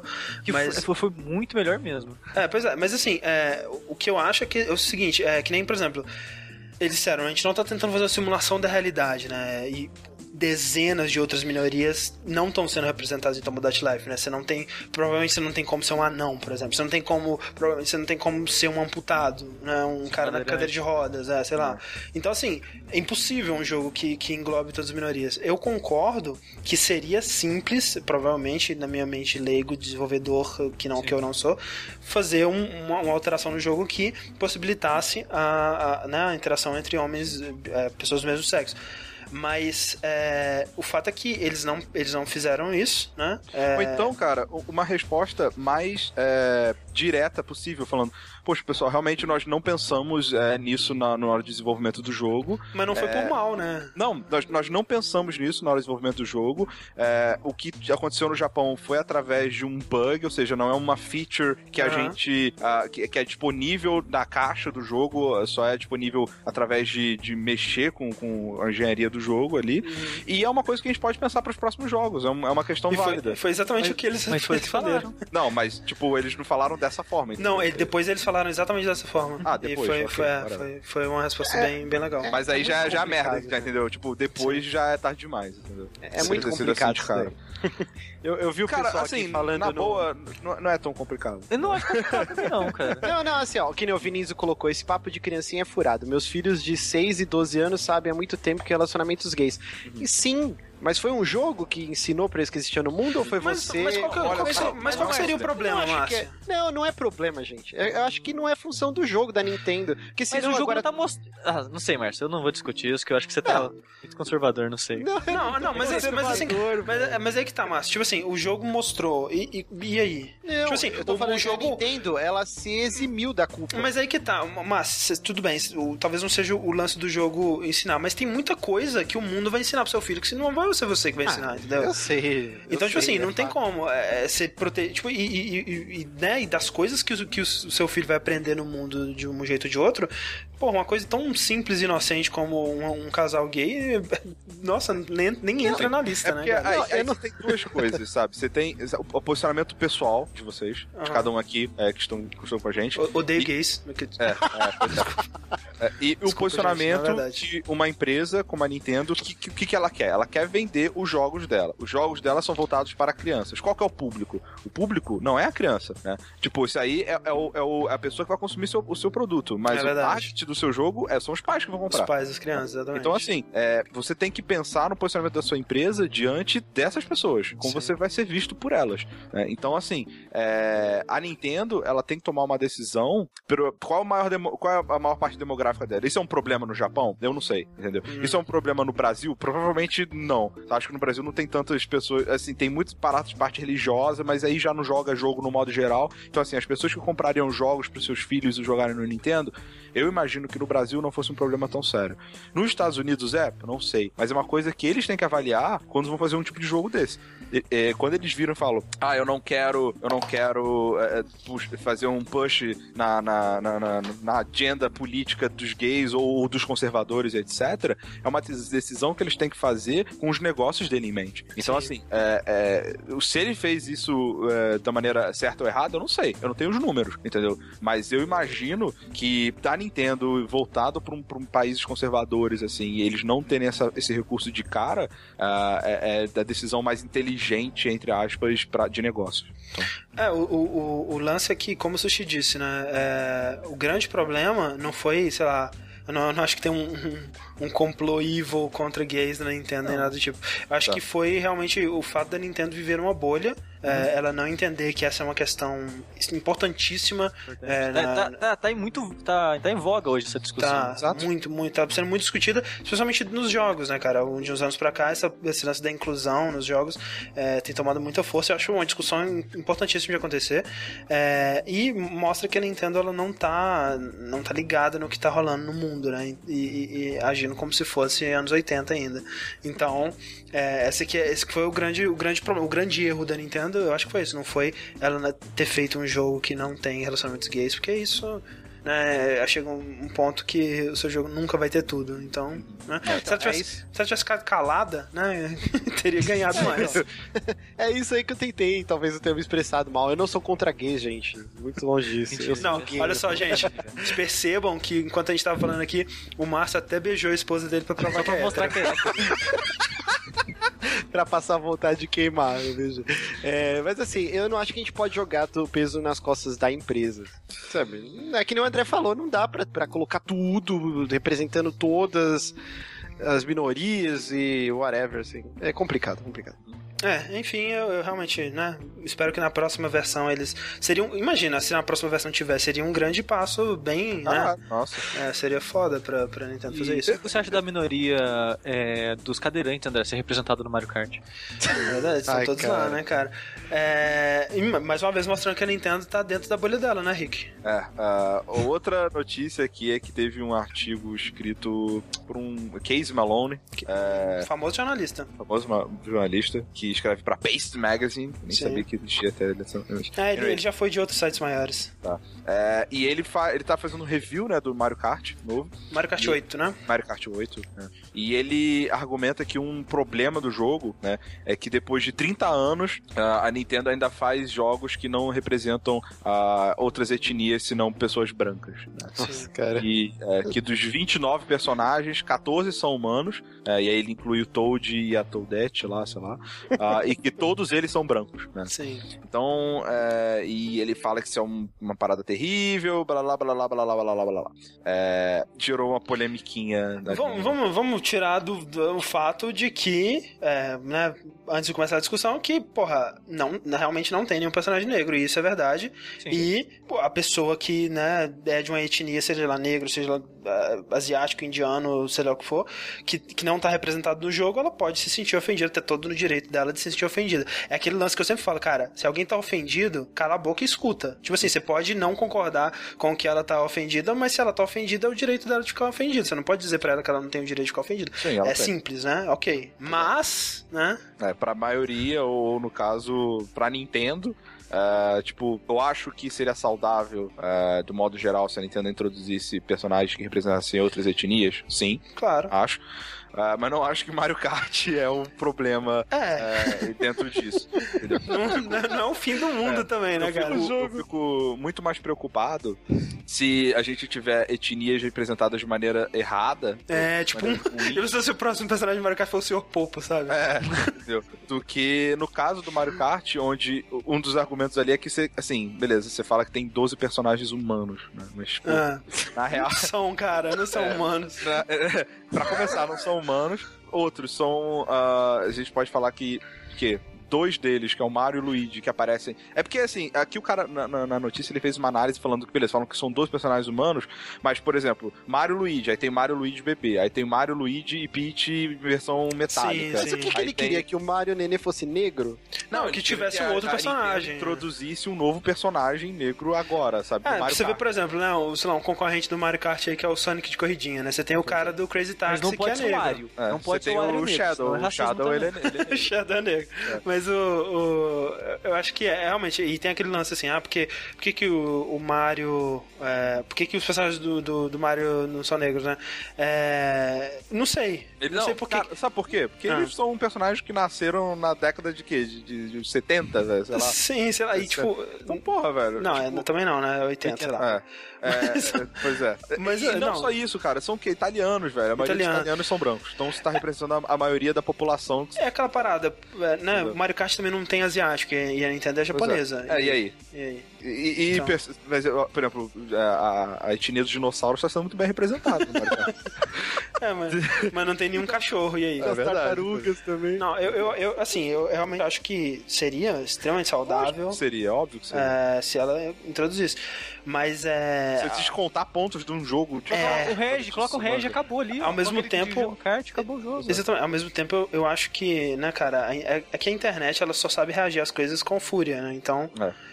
É, eu acho que é isso, isso, isso é, é uma discussão, mais uma discussão extremamente saudável de se ter, né? As pessoas que estão se sentindo ofendidas com isso, mesmo que de leve, né? Que, porque esse cara realmente, eu te garanto, cara, ele não perdeu noites de sono porque não tinha um personagem negro é. em Mario Kart. Mas, tipo, é o jeito da internet mostrar, olha, gente, isso aqui é uma coisa importante que a gente tem que prestar atenção. Exato. E, né? Eu concordo. Pra trazer eu... mudança, né, cara? Eu acho que seria a muito, discussão é sempre válida. Exato. A discussão é sempre válida. Eu só não acho o, o né, a proporção, né, a escala da, Isso, da, da revolta. A revolta é muito grande. A internet, a internet demonstra das coisas, entendeu? Esse, Mas... Nesse caso, nem foi da internet, né? Foi desse cara e toda a internet reagiu falando que ele era um imbecil. Sim. O que eu também acho errado, sabe? Eu acho que é, ele tá no direito é, dele o ponto total. é válido. E, exato, é aquela parada. Se o cara se sentiu ofendido, eu, tipo, a, a prerrogativa dele de não jogar o jogo, se ele não Sim, quiser. Claro. Não compra, sabe? Não apoia, pronto. E, e tem o um outro ponto também, é que você pode jogar com o seu Mi, né? Então Sim. o seu Mi, ele pode ser de qualquer raça e etnia que você escolheu pra ele. Exato. Então... É que assim, é, vou falar de novo, é complicado porque nós não somos minoria, né? Nós somos é. caucasianos, tal, tal, tal, então a gente Homens. não sabe o que é o preconceito, tal, tal, tal. Sim. É, eu sei assim, só da, da, estatura. O que tá aparecendo. Baixinhos são representados mesmo. é verdade, o que tá aparecendo é que todo jogo agora tem que ser a porra da turma da Mônica, que tem o, o negro, tem o mudo, tem o cadeirante, tem o japonês. Meu Deus, gente! Que é, porra é essa? Eu, também eu concordo, eu acho que é sempre, como, como a gente diz, é sempre mais saudável pra né, representar vários tipos. Mas, tipo, ninguém tem obrigação também E, não, e aquela coisa, eu acho que no caso da, da Nintendo, né? É, é, complicado? É, por quê? Eu não acho que todo jogo tem que abraçar o mundo, né? Não é todo jogo uhum. que tem que ter a representação de todos os etnias possíveis do planeta, sabe? Tipo Assassin's Creed, que é no início tá todo mundo de mão dada, sabe? Sim. É. O, o que o, o, problema é, quantos jogos realmente first party da Nintendo, não falando de Mario Kart, mas do, do geral, across the board, é verdade. Assim, fazem alguma abordagem, esse tipo de coisa. E mais, eu acho que o Mario Kart, ele estaria nessa, nessa oportunidade, de, porque ele é, é tipo um... Um, um, um All-Stars. Um tipo All-Stars, né? né? É, tipo assim, ele é tipo, vamos juntar o que a Nintendo tem de melhor aqui, e aí mostrando nesse... É, talvez, talvez o outro exemplo de seria Smash Bros. E eu também não sei se Smash Bros. tem algum personagem de, de outra etnia que não seja ah, branca. Ganondorf? É, talvez no Ganondorf da vida. É, mas, é, e realmente, você olhar para esses personagens e ver que não tem nenhuma pessoa, nenhuma minoria representada, é meio, meio é estranho, né? É meio preocupante. Entendeu? Mas realmente, o Mario Kart em si, é, é, o próprio tio falou que não é um jogo onde a Nintendo ela introduz personagens novos. Exato, é, exato. Isso, sabe? Então, assim, eu acho que é uma coisa que a Nintendo tem que pensar para desenvolvimento de outros jogos, sabe? Tipo, por que não fazer um jogo, ou, tipo, Transistor, onde o personagem principal é uma mulher, sabe? Ou, ou, no caso tem, porque tem Samus, mas de outra etnia ou sim, coisa sim, assim. fazer, é, representar minorias, né? Enfim. Sai novo Metroid, quando sai a armadura é a Samus Morena. quando. É aquele lance, tipo, é, mais uma vez, não acho que tem um, um, um Hitler dentro da Nintendo falando, não, tira, tira esses negros daqui, é. tira esses negros do Mario Kart. Eu acho que não Olha, tem só isso. não pensaram nisso. É, é, mais uma vez a Nintendo vivendo na bolha dela e pensando, ah, Mario é isso aí mesmo, e por que que vai mudar, né? Já tá, já estamos assim e, é, aquela bolinha agradável que a Nintendo vive. É, tem que lembrar o negócio que o Rick falou também, que são todos personagens antigos. A Nintendo não cria personagem novo faz muito, muito tempo, cara. Isso, é, isso talvez seja mais preocupante de tudo. Ó, a Pamora levantou uma lebre bacana. Ela colocou aqui, ó. Vocês estão falando de uma coisa que não está de maneira nenhuma resolvida. Alguém viu a reação das pessoas ao Tocha Humana negro? E realmente foi bem rechaçado, assim. Mas, ao mesmo tempo, por exemplo, o personagem desde a concepção até hoje, ele é loiro, então não é estranho você escalar um ator negro para fazer o Tocha Humana? Ah, eu não ok, sei. decisão do estúdio. Eu ah. não vou deixar de ver o filme por causa disso. Eu não acho estranho. Mas assim, não, mas assim, eu não acho estranho porque você gosta muito. Não, não sei. É porque não... é porque tipo assim, eu, se eu gosto muito do personagem, é, dificilmente eu vou gostar dele por causa da aparência, eu vou gostar dele pela personalidade, não, mas aí que tá... ele faz. Não, não mas o André, faz quando que você é fã do quadrinho e tudo mais. Aí muda. Mas ainda mais em quadrinho, cara, que muda sempre, sempre tudo, sabe? É uma, uma nova não, leitura. Mas, sim, mas é outro nome e tudo mais, né? Você vai falar que é um outro cara, só que o cara vai ser com a aparência diferente, entendeu? Cara, o Nick Fury era branco e... Negro. É, o Nick Fury era branco e virou Nick negro, Fury... ninguém ligou. Então, mas o Nick Fury, ele teve todo o universo Ultimate, foi criado, era uma outra cronologia, ah, desde o começo foi o negro. Ah, Agora, sim. por exemplo... É só você o... falar que essa, essa coisa do, do, do Quarteto Fantástico vai ser uma outra releitura do Quarteto Fantástico.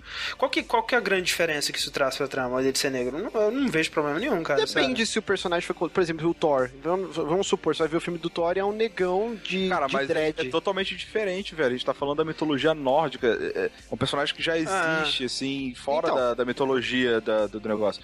Você pode fazer? Pode, mas perde um pouco Poderia fazer, né? Eu, trás. Eu, eu, acho que assim. Eu não sei, eu, eu, não sei aquele, aquele negão que tem, que, que guarda a estrada lá. Eu não sei se ele é negro nos quadrinhos, mas, tipo, encaixou bem ali também. Eu não veria problema. Tipo, eu acharia, eu acharia é, né, uma decisão ousada se eles fizessem o Thor negro, mas eu não acharia ruim.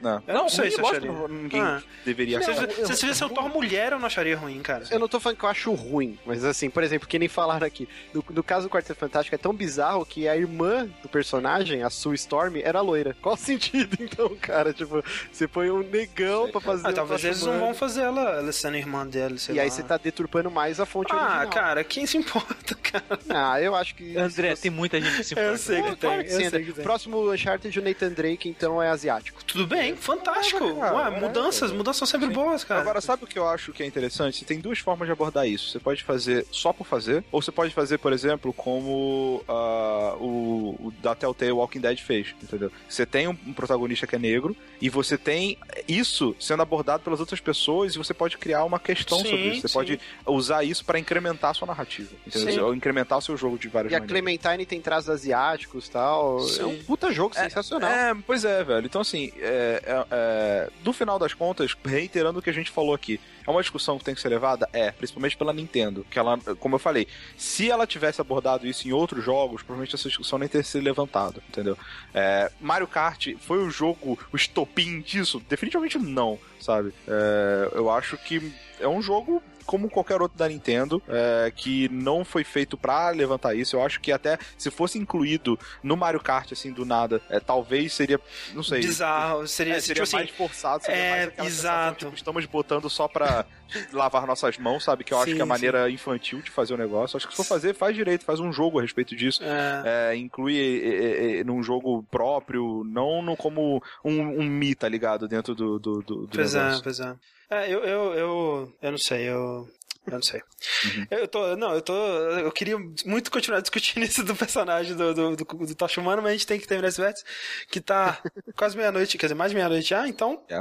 Vamos finalizar aqui com a última notícia, então, Márcio. Ah, não, peraí. Caraca, tem mais uma. Tem mais um ainda Hum. botando fogo na. Tem uma penúltima notícia ainda de polêmica, então vamos falar de mais de racismo aqui ainda, porque não deu o suficiente, cara. É, é o seguinte, então, dessa vez. Far Cry 4 foi anunciado e a única coisa que a gente tem é, sobre ele é, primeiro que vai ser desenvolvido por o quê? 58 estúdios, eu acho, né? Aproximadamente. E é, essa capa que foi mostrada, essa, essa artwork aí, foi mostrado sobre ele, é, que é, pra quem tá escutando a versão em áudio, alguém descreva a capa pra mim. Bom, é, é o Patrick Stewart é, fazendo cosplay de Clodovil.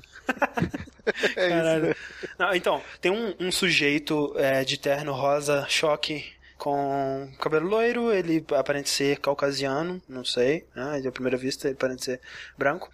É, é, né, numa posição de dominância sobre alguém que parece ser um nativo com traços orientais, né, com a pele mais escura, é, segurando uma granada em, to- em- em situação de total dominância sobre esse sujeito, né? O que aconteceu? A internet expressou-se do jeito que ela sabe se expressar. é, demonstrou sua insatisfação com essa capa pelo seguinte, né? Porque é, algumas pessoas interpretaram que o personagem principal, né? Como ele tá em, em destaque, é, seria o sujeito do terno rosa. Olha aqui, agora que eu reparei, ele tá com o pino no, de- no dedo indicador dele. Isso, aí o cara tá segurando a granada, né? Exato. Agora que eu reparei, o pino não tinha O que reparado. é uma parada tão idiota, né? Que se o moleque soltar, os dois vão morrer, né? É verdade. então toma essa, né? Tipo, ok. É, e é, primeiro acharam isso, mas mesmo não achando, né? é, o que que isso tá querendo dizer sobre o racismo? Ele tá só é, mostrando racismo? Ele tá fazendo algum comentário sobre é, é, essa, né, essa superioridade, essa dominação da raça? É, e né, primeiro foi, foi dito que o, o cara, assim como na capa do Far Cry 3, o cara que tá em maior destaque lá era o Vaz, e era o vilão, nesse aí ele também é o vilão. E que, né, logo por conta Teve gente disso. achando que seria que você jogaria com ele, né? Exato, é. Caraca, nego é muito burro, velho. é, ele tá em pode, primeiro cara? plano. É a vontade de brigar por nada. Porque eles Pois- nem sabem do que se trata o jogo já estão lá Pois é, latindo. E, e uma, uma matéria que o André linkou pra gente ler sobre isso, o cara brigava com isso, Márcio. O cara falava que o problema é que a Ubisoft não falou nada.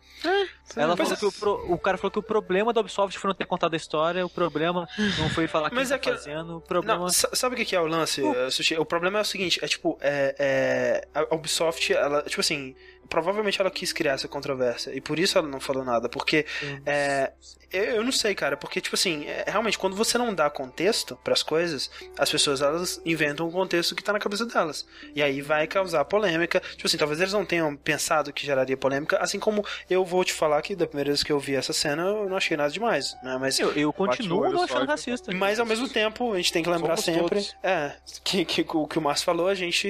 a- Nenhum de nós faz Sim. parte de uma minoria, então a gente não. É, Mas sabe o que é bizarro pra mim, pra mim, André, que é o seguinte: ah, eles acham que é racismo porque, em teoria, seria um cara caucasiano mandando num nativo lá da Indonésia. Sim. E, tipo, eu não vejo isso necessariamente como um racismo. Não, Porque- ele- afinal de contas ele é o Não, vilão. calma. Ok. Se eu tô, faz de conta que o Rick é negro, eu dou um tapa na cara do Rick. Você vai chamar, já- chamar de racista? Eu vou chamar de filha da puta pra me batendo. Não, Entendeu? tipo, eu não bati no Rick porque ele é negro. Eu bati nele por qualquer outro motivo. Porque eu quero me Só sentir desse forte, bigode porque eu dele. posso, ou qualquer coisa, sabe?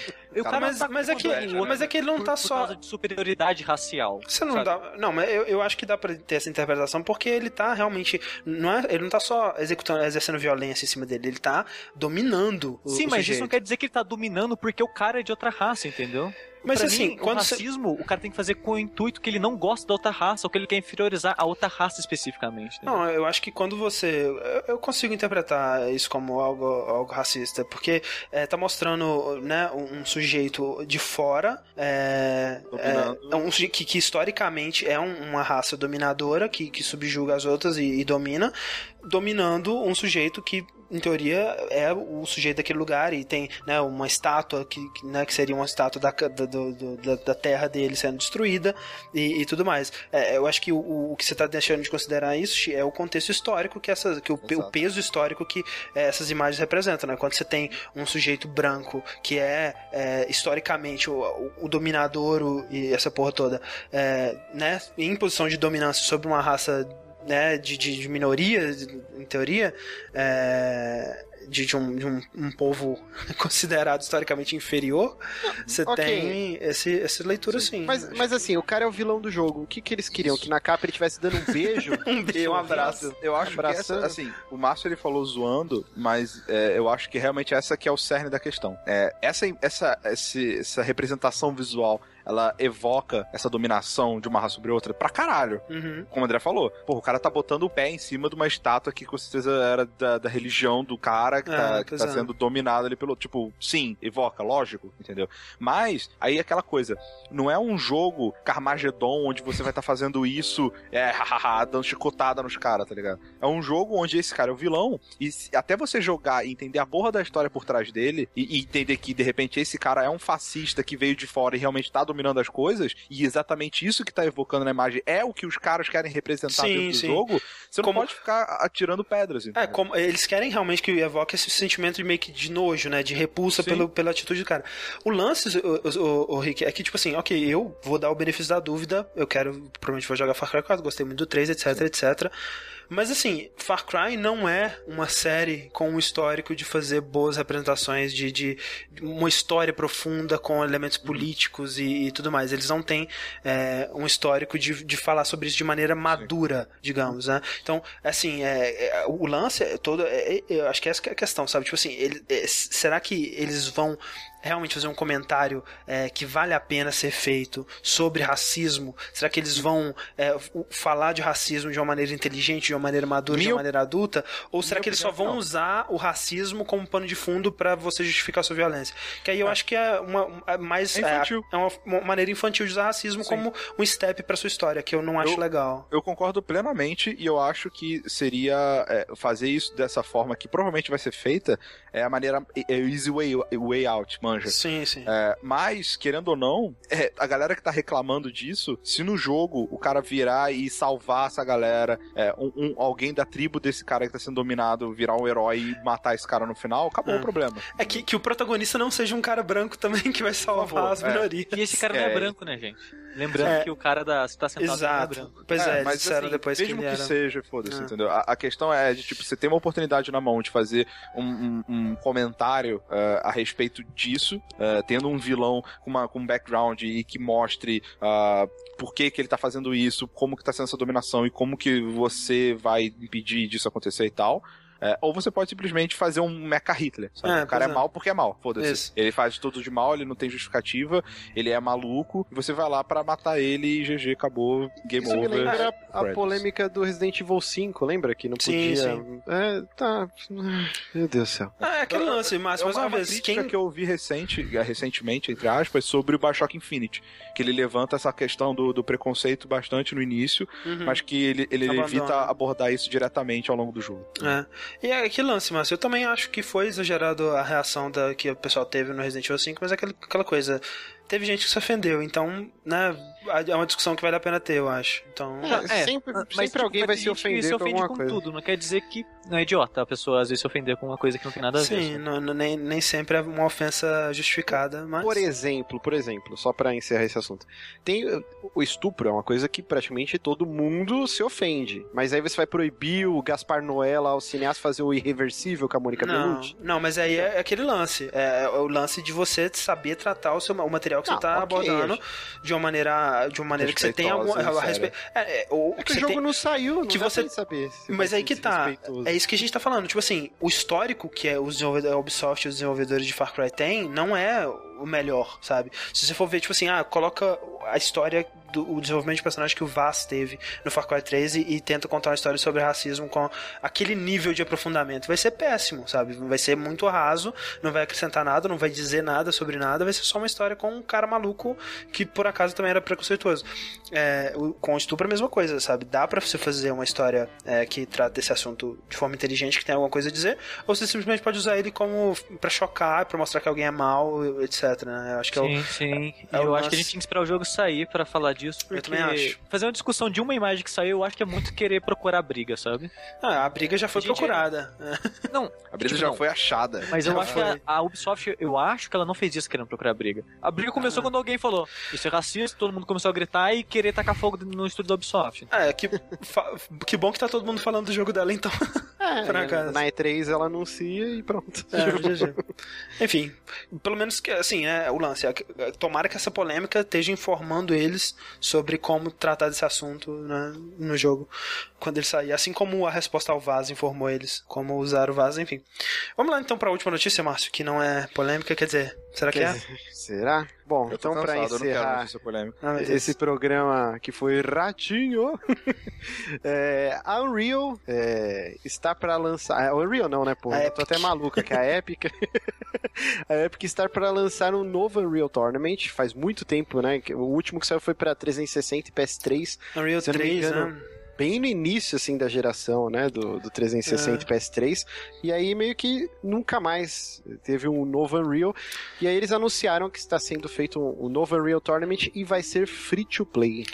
E, e eles pretendem... Não, não, não, não, não, não, não. Free to play é, é o termo que você dá, é estranho, né? Mas free to play é o termo que você dá, tipo, pra um, um League of Legends, um, um, um Plants vs Zombies, alguma coisa assim, né? Que é o jogo é de O graça, free mas. to play é você baixa ele, mas você ter- vai ter coisas dentro dele. Pra comprar. É, é pra comprar, exato. O lance do, do Unreal Tournament é que você vai receber o jogo de graça, completo. Sim, é o sem- freeware. Exato. É, Então, exato. E, ok, talvez o termo não seja tão free to play. É, é de E- graça. É. Isso. E a comunidade vai gerar, né, eu acredito, conteúdo e isso Aham. sim vai ser pago e, Sim. e a Epic vai receber uma parte dessas transações. E o jogo vai se tornar free to play. É, eu não, não sei porque o André deu essa Não, mas olha só, é, o, o- o- é diferente, cara, porque o jogo que eles vão lançar, o, o, o que a Epic vai fazer, ela vai dar de graça, entendeu? É, o conteúdo todo Vai ser que eles tipo vão Team desenvolver. Fortress. Tipo Team, Fo- tipo Team Fortress. Eu acho que é, tipo Team Fortress. Cara, Olha só, não precisa, não, precisa, não precisa quebrar em mais categorias, André. Tipo, é free to play por quê? Porque você não vai pagar para jogar. Acabou, pronto. mas, mas- mas no fundo você paga nos outros, Henrique. Não, pra jogar não. Pa- pa- paga. Não, não paga. Não Tá paga. bom. é só estética. Isso aí. Eu acredito que aqui vai ser a mesma coisa. Alguma skin de arma ou fases. Mas você vai ter o core do jogo pra você jogar sem gastar um real. Ok. É o que eu entendi, pelo menos, pela essa notícia. Mas é hardcore, né? chatos. Será, André? A polêmica agora. Será que o André está pegando pelo em ovo? Então, provavelmente tu é verdade, você tem razão.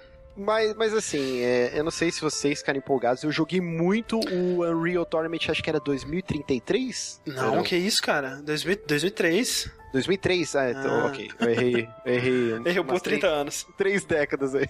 Não, foi, foi eu joguei bastante, mas eu, eu sinto que é um, um modo de jogo que meio ficou defasado. Eu, eu não vejo hoje um apelo tão grande assim. Ah, é que ele é da época daquele, né? Época de Lan House, época de- desses, Sim. desses multiplayers mega rápidos, né? O Unreal acho que é um- só não é mais rápido que Quake 1, talvez. E, e realmente não se vê mais jogo desse tipo, né? Todo jogo hoje em dia que, é, que, que, que faz mais ou menos isso, ele tem algum, algum gancho a mais na jogabilidade, né? Seja é, lance de, de classe, seja o lance de é, times, de, de, de, de level, de perks, esse tipo de coisa. Você não tem um jogo puro, né? E talvez passou tanto tempo que você não tem nenhum que talvez Team seja hora. Fortress não é assim? Não, Team Fortress tem classe, tem time, É, né? claro. É, e o Team Fortress bem tem que- o lance de cada jogador ter uma função naquele time, né? É. O, o Unreal não, ele sempre foi pelo arcade, um mata-mata né? enlouquecido. Mata- Mata-mata é. enlouquecido, tipo, você Acho que, tem uma arma acho que a solta Unreal até tem time, sim, mas né, o lance é que não tem classe, sei lá, enfim. É, não, ele tinha o modo free to. É, o deathmatch lá, todo mundo, cada um por si, mas ele tinha também os modos de Sim, times, sim. Capture the Flag, tinha. Ele até criou alguns modos que você. que até o Battlefield depois utilizou, de você segurar um, um ponto A e aí ter um tanto de segundos. Aham. Mas assim, eu não vejo ele hoje na geração atual, assim. Não é que nem você falou, não tem outro jogo parecido com ele. E na geração passada ele não foi tão bem. Não Senão foi, você é. pode ter certeza que tinha mais uns dois aí. É, pois é, justamente porque ele foi lançado meio que pra competir com o Call of Duty, né? E o Call of Duty tava trazendo aquela parada toda nova e maneira e tudo mais, e ele tava é, vindo com a, a velha guarda ainda e realmente não, não chamou tanta atenção. Mas eu, eu acho que, tipo, é, dá pra fazer alguma coisa agora. né? Assim, não é pra mim, eu nunca joguei Unreal, é, mas tem, eu conheço gente que ama essa porra de jogo de paixão, ficou maluco, teve três filhos quando isso foi anunciado. Então tem um grupo de fãs aí hardcore que, que tá empolgado. É, o lance Pô, deles mas se eu for estarem... ganhar um real de graça, assim. Mas o lance deles estarem apelando pra comunidade, para isso aguça, né? E isso vai fazer um burburinho Sim, no jogo. Com certeza vai aparecer conteúdo muito bom. Inclusive, voltando pro início do programa, assim, o, o cara, cabeça por trás do Wolfenstein The New Order, ele começou fazendo mod pra Quake. Pois é, tem muita Então, gente assim, cara. Ele deu a volta, ele foi contratado pela Starbreeze justamente pela qualidade do- dos mods que ele fazia de Quake. É, e, e não só, né, depois que o jogo lançar, ele vai ser disponibilizado, né, pra comunidade fazer os- o conteúdo, mas, tipo, durante o desenvolvimento inteiro ele vai ser bem aberto, né, ele vai ser, é, eles vão mostrar o, todo o, o desenvolvimento acontecendo, né. Ah, é, pode crer, eu esqueci de falar isso, né? Eles vão. é, esse desenvolvimento vai ser publicado no Twitch, né? Não sei se vai ser ao Sim, vivo. É, eles vão, é, eles vão desenvolver ao vivo. É, parece é bem bacana. Bem, bem interessante, realmente. Então, Mas é o, isso. o Rick ele já desistiu do Vértice, né, ele tá ali, Virou o Ezio. virou É. Ed. Eu tô só. eu, na verdade, eu queria fazer assim pra ir dormir sem vocês perceberem. Bom, então, gente, com essa a gente não vai nem fazer pergunta, guardar essas perguntinhas aqui pro eu próximo. tinha rola, acho que fazer uma, vai. Perguntinha, então? É. Qual que você prefere isso, Chico? A segunda é legal, qual, cara. Qual, qual sobrou? Qual sobrou? Essa, essa do Lucas Matheus é legal. Tenho 18 anos e desde que joguei é, Shadow of the Colossus, há uns bons anos, venho procurando jogos pela narrativa, história, imersão e menos pelas mecânicas. Chega a estranhar amarem tanto alguns jogos só pela jogabilidade. Eu estou no lugar errado? Jogos sem esse conteúdo são como contas matemáticas pra mim, vazias. Lucas Matheus. Muito obrigado pela pergunta, Lucas Matheus. O que vocês acham? Eu concordo e discordo com ele. Eu, eu consigo me apaixonar pelos dois tipos. Porque pode você ver, o meu primeiro jogo favorito da vida, Journey. O jogo não é sobre mecânicas, o jogo é Hum. sobre a história e a narrativa. Meu segundo jogo favorito, Dark Souls, que é um jogo sobre mecânicas. Sim. E, ah, narrativa também, É, né? não, mas é, mas se, se ele não tivesse a narrativa, ele seria quase tão bom, né? A- Sim. É uma, a maior porcentagem. É que, que lance, tipo assim, eu, eu, eu consigo. é, uma boa narrativa, ela pra mim sustenta um jogo com mecânicas fracas, por exemplo. É, mas. É, eu- é aquele lance. Eu gosto muito, eu- é muito fácil, é mais fácil eu gostar de um jogo pela história do que pelas mecânicas. Eu apaixonar por um jogo pela história do que pelas mecânicas, é mais fácil. É raro um jogo que as mecânicas são tão fodas, mas tão fodas que eu me apaixono demais por ele. Mas se eu for para- parar pra pensar, os jogos que eu mais gosto, eu gosto por causa das mecânicas, cara. Por exemplo, é, Portal é mecânica, Half-Life é mecânica, é, o, o Dark Souls é mecânica, Rock Band, cara, Rock Band é um dos meus jogos favoritos de todos os tempos, é, é mecânica, né? É, e são, são menos jogos que eu amo, amo mesmo que são pela história. É, eu diria que assim, um jogo com mecânica boa e uma história mediana consegue me prender. O inverso já não. O jogo pode ter história incrível, mas se a mecânica É dele for mesmo. muito ruim, não dá pra jogar, cara. Porra, então você não ia curtir Alpha Protocol, É. que é um jogo de merda, mas que vale a pena pela história. É, eu acho que é por isso que o nome do site é o, é o Jogabilidade Grande. que a gente acha. Não, eu falei brincando, mas é, é que- porque a gente realmente acha que existe. É, é na jogabilidade que é, o videogame se difere de todas as outras mídias, né, cara? É, é o Tipo, jogabilidade, plus a mais você- que a gente tem. Plus a mais. Essa expressão tem que morrer, cara, plus a mais. Cara, mas é porque ela, ela, ela- ela é errada, mas ela, expressa muito bem. ela expressa coisa. muito bem o que a gente quer dizer, né? Eu só não entendi direito aqui. Ele falou que o Shadow of the Colossus não é um jogo que prima pela mecânica. Ele diz que o foco, pelo menos pra ele, não é na mecânica. Eu Porque discordo. eu acho, eu acho Eu que o Shadow of. Colossus é muito baseado em mecânica. Eu acho que é, eu acho que Shadows of the Colossus é um dos jogos que mais combina. Tipo assim, foi um dos primeiros jogos a combinar perfeitamente narrativa e mecânica, assim, na minha opinião. Exato. Mas é, eu, eu não sei distinguir, sabe? Eu gosto dos dois, eu não. Não, não tenho um favorito. Ah, eu também. É, gosto muito Vai varia- vareia. coisas. Vareia. Depende do, do humor, né, Steve? Depende da época do mês. Sim, isso, exatamente. Então é isso. Então é isso. É, encerramos por aqui mais um vértice. Te agradece demais de coração todos vocês que estão assistindo no Twitch, todos estão assistindo no YouTube, todos estão ouvindo no nosso feed e no nosso site. É, acesse o nosso o site, né, o Jogabilidade, para conferir os novos podcasts que a gente tem. A gente está fazendo um- uma série de podcasts agora de, sobre animes e mangás, que é o Jack. É, assina lá o feed dele. E também confira o nosso canal do YouTube, que é o youtube.com.br jogabilidades. Assina lá, dá uma moral, seja, seja um, um bom, um bom é, ouvinte e assistidor, espectador, e web espectador. E muito obrigado ao Fred Loman, que mais uma vez moderou o chat. Eu, eu vou conferir agora se ele, se ele baniu muita gente, porque eu não estava podendo olhar. E muito obrigado, Rick, Sushi e Márcio. Falou. Tamo aí. E até a próxima. Até.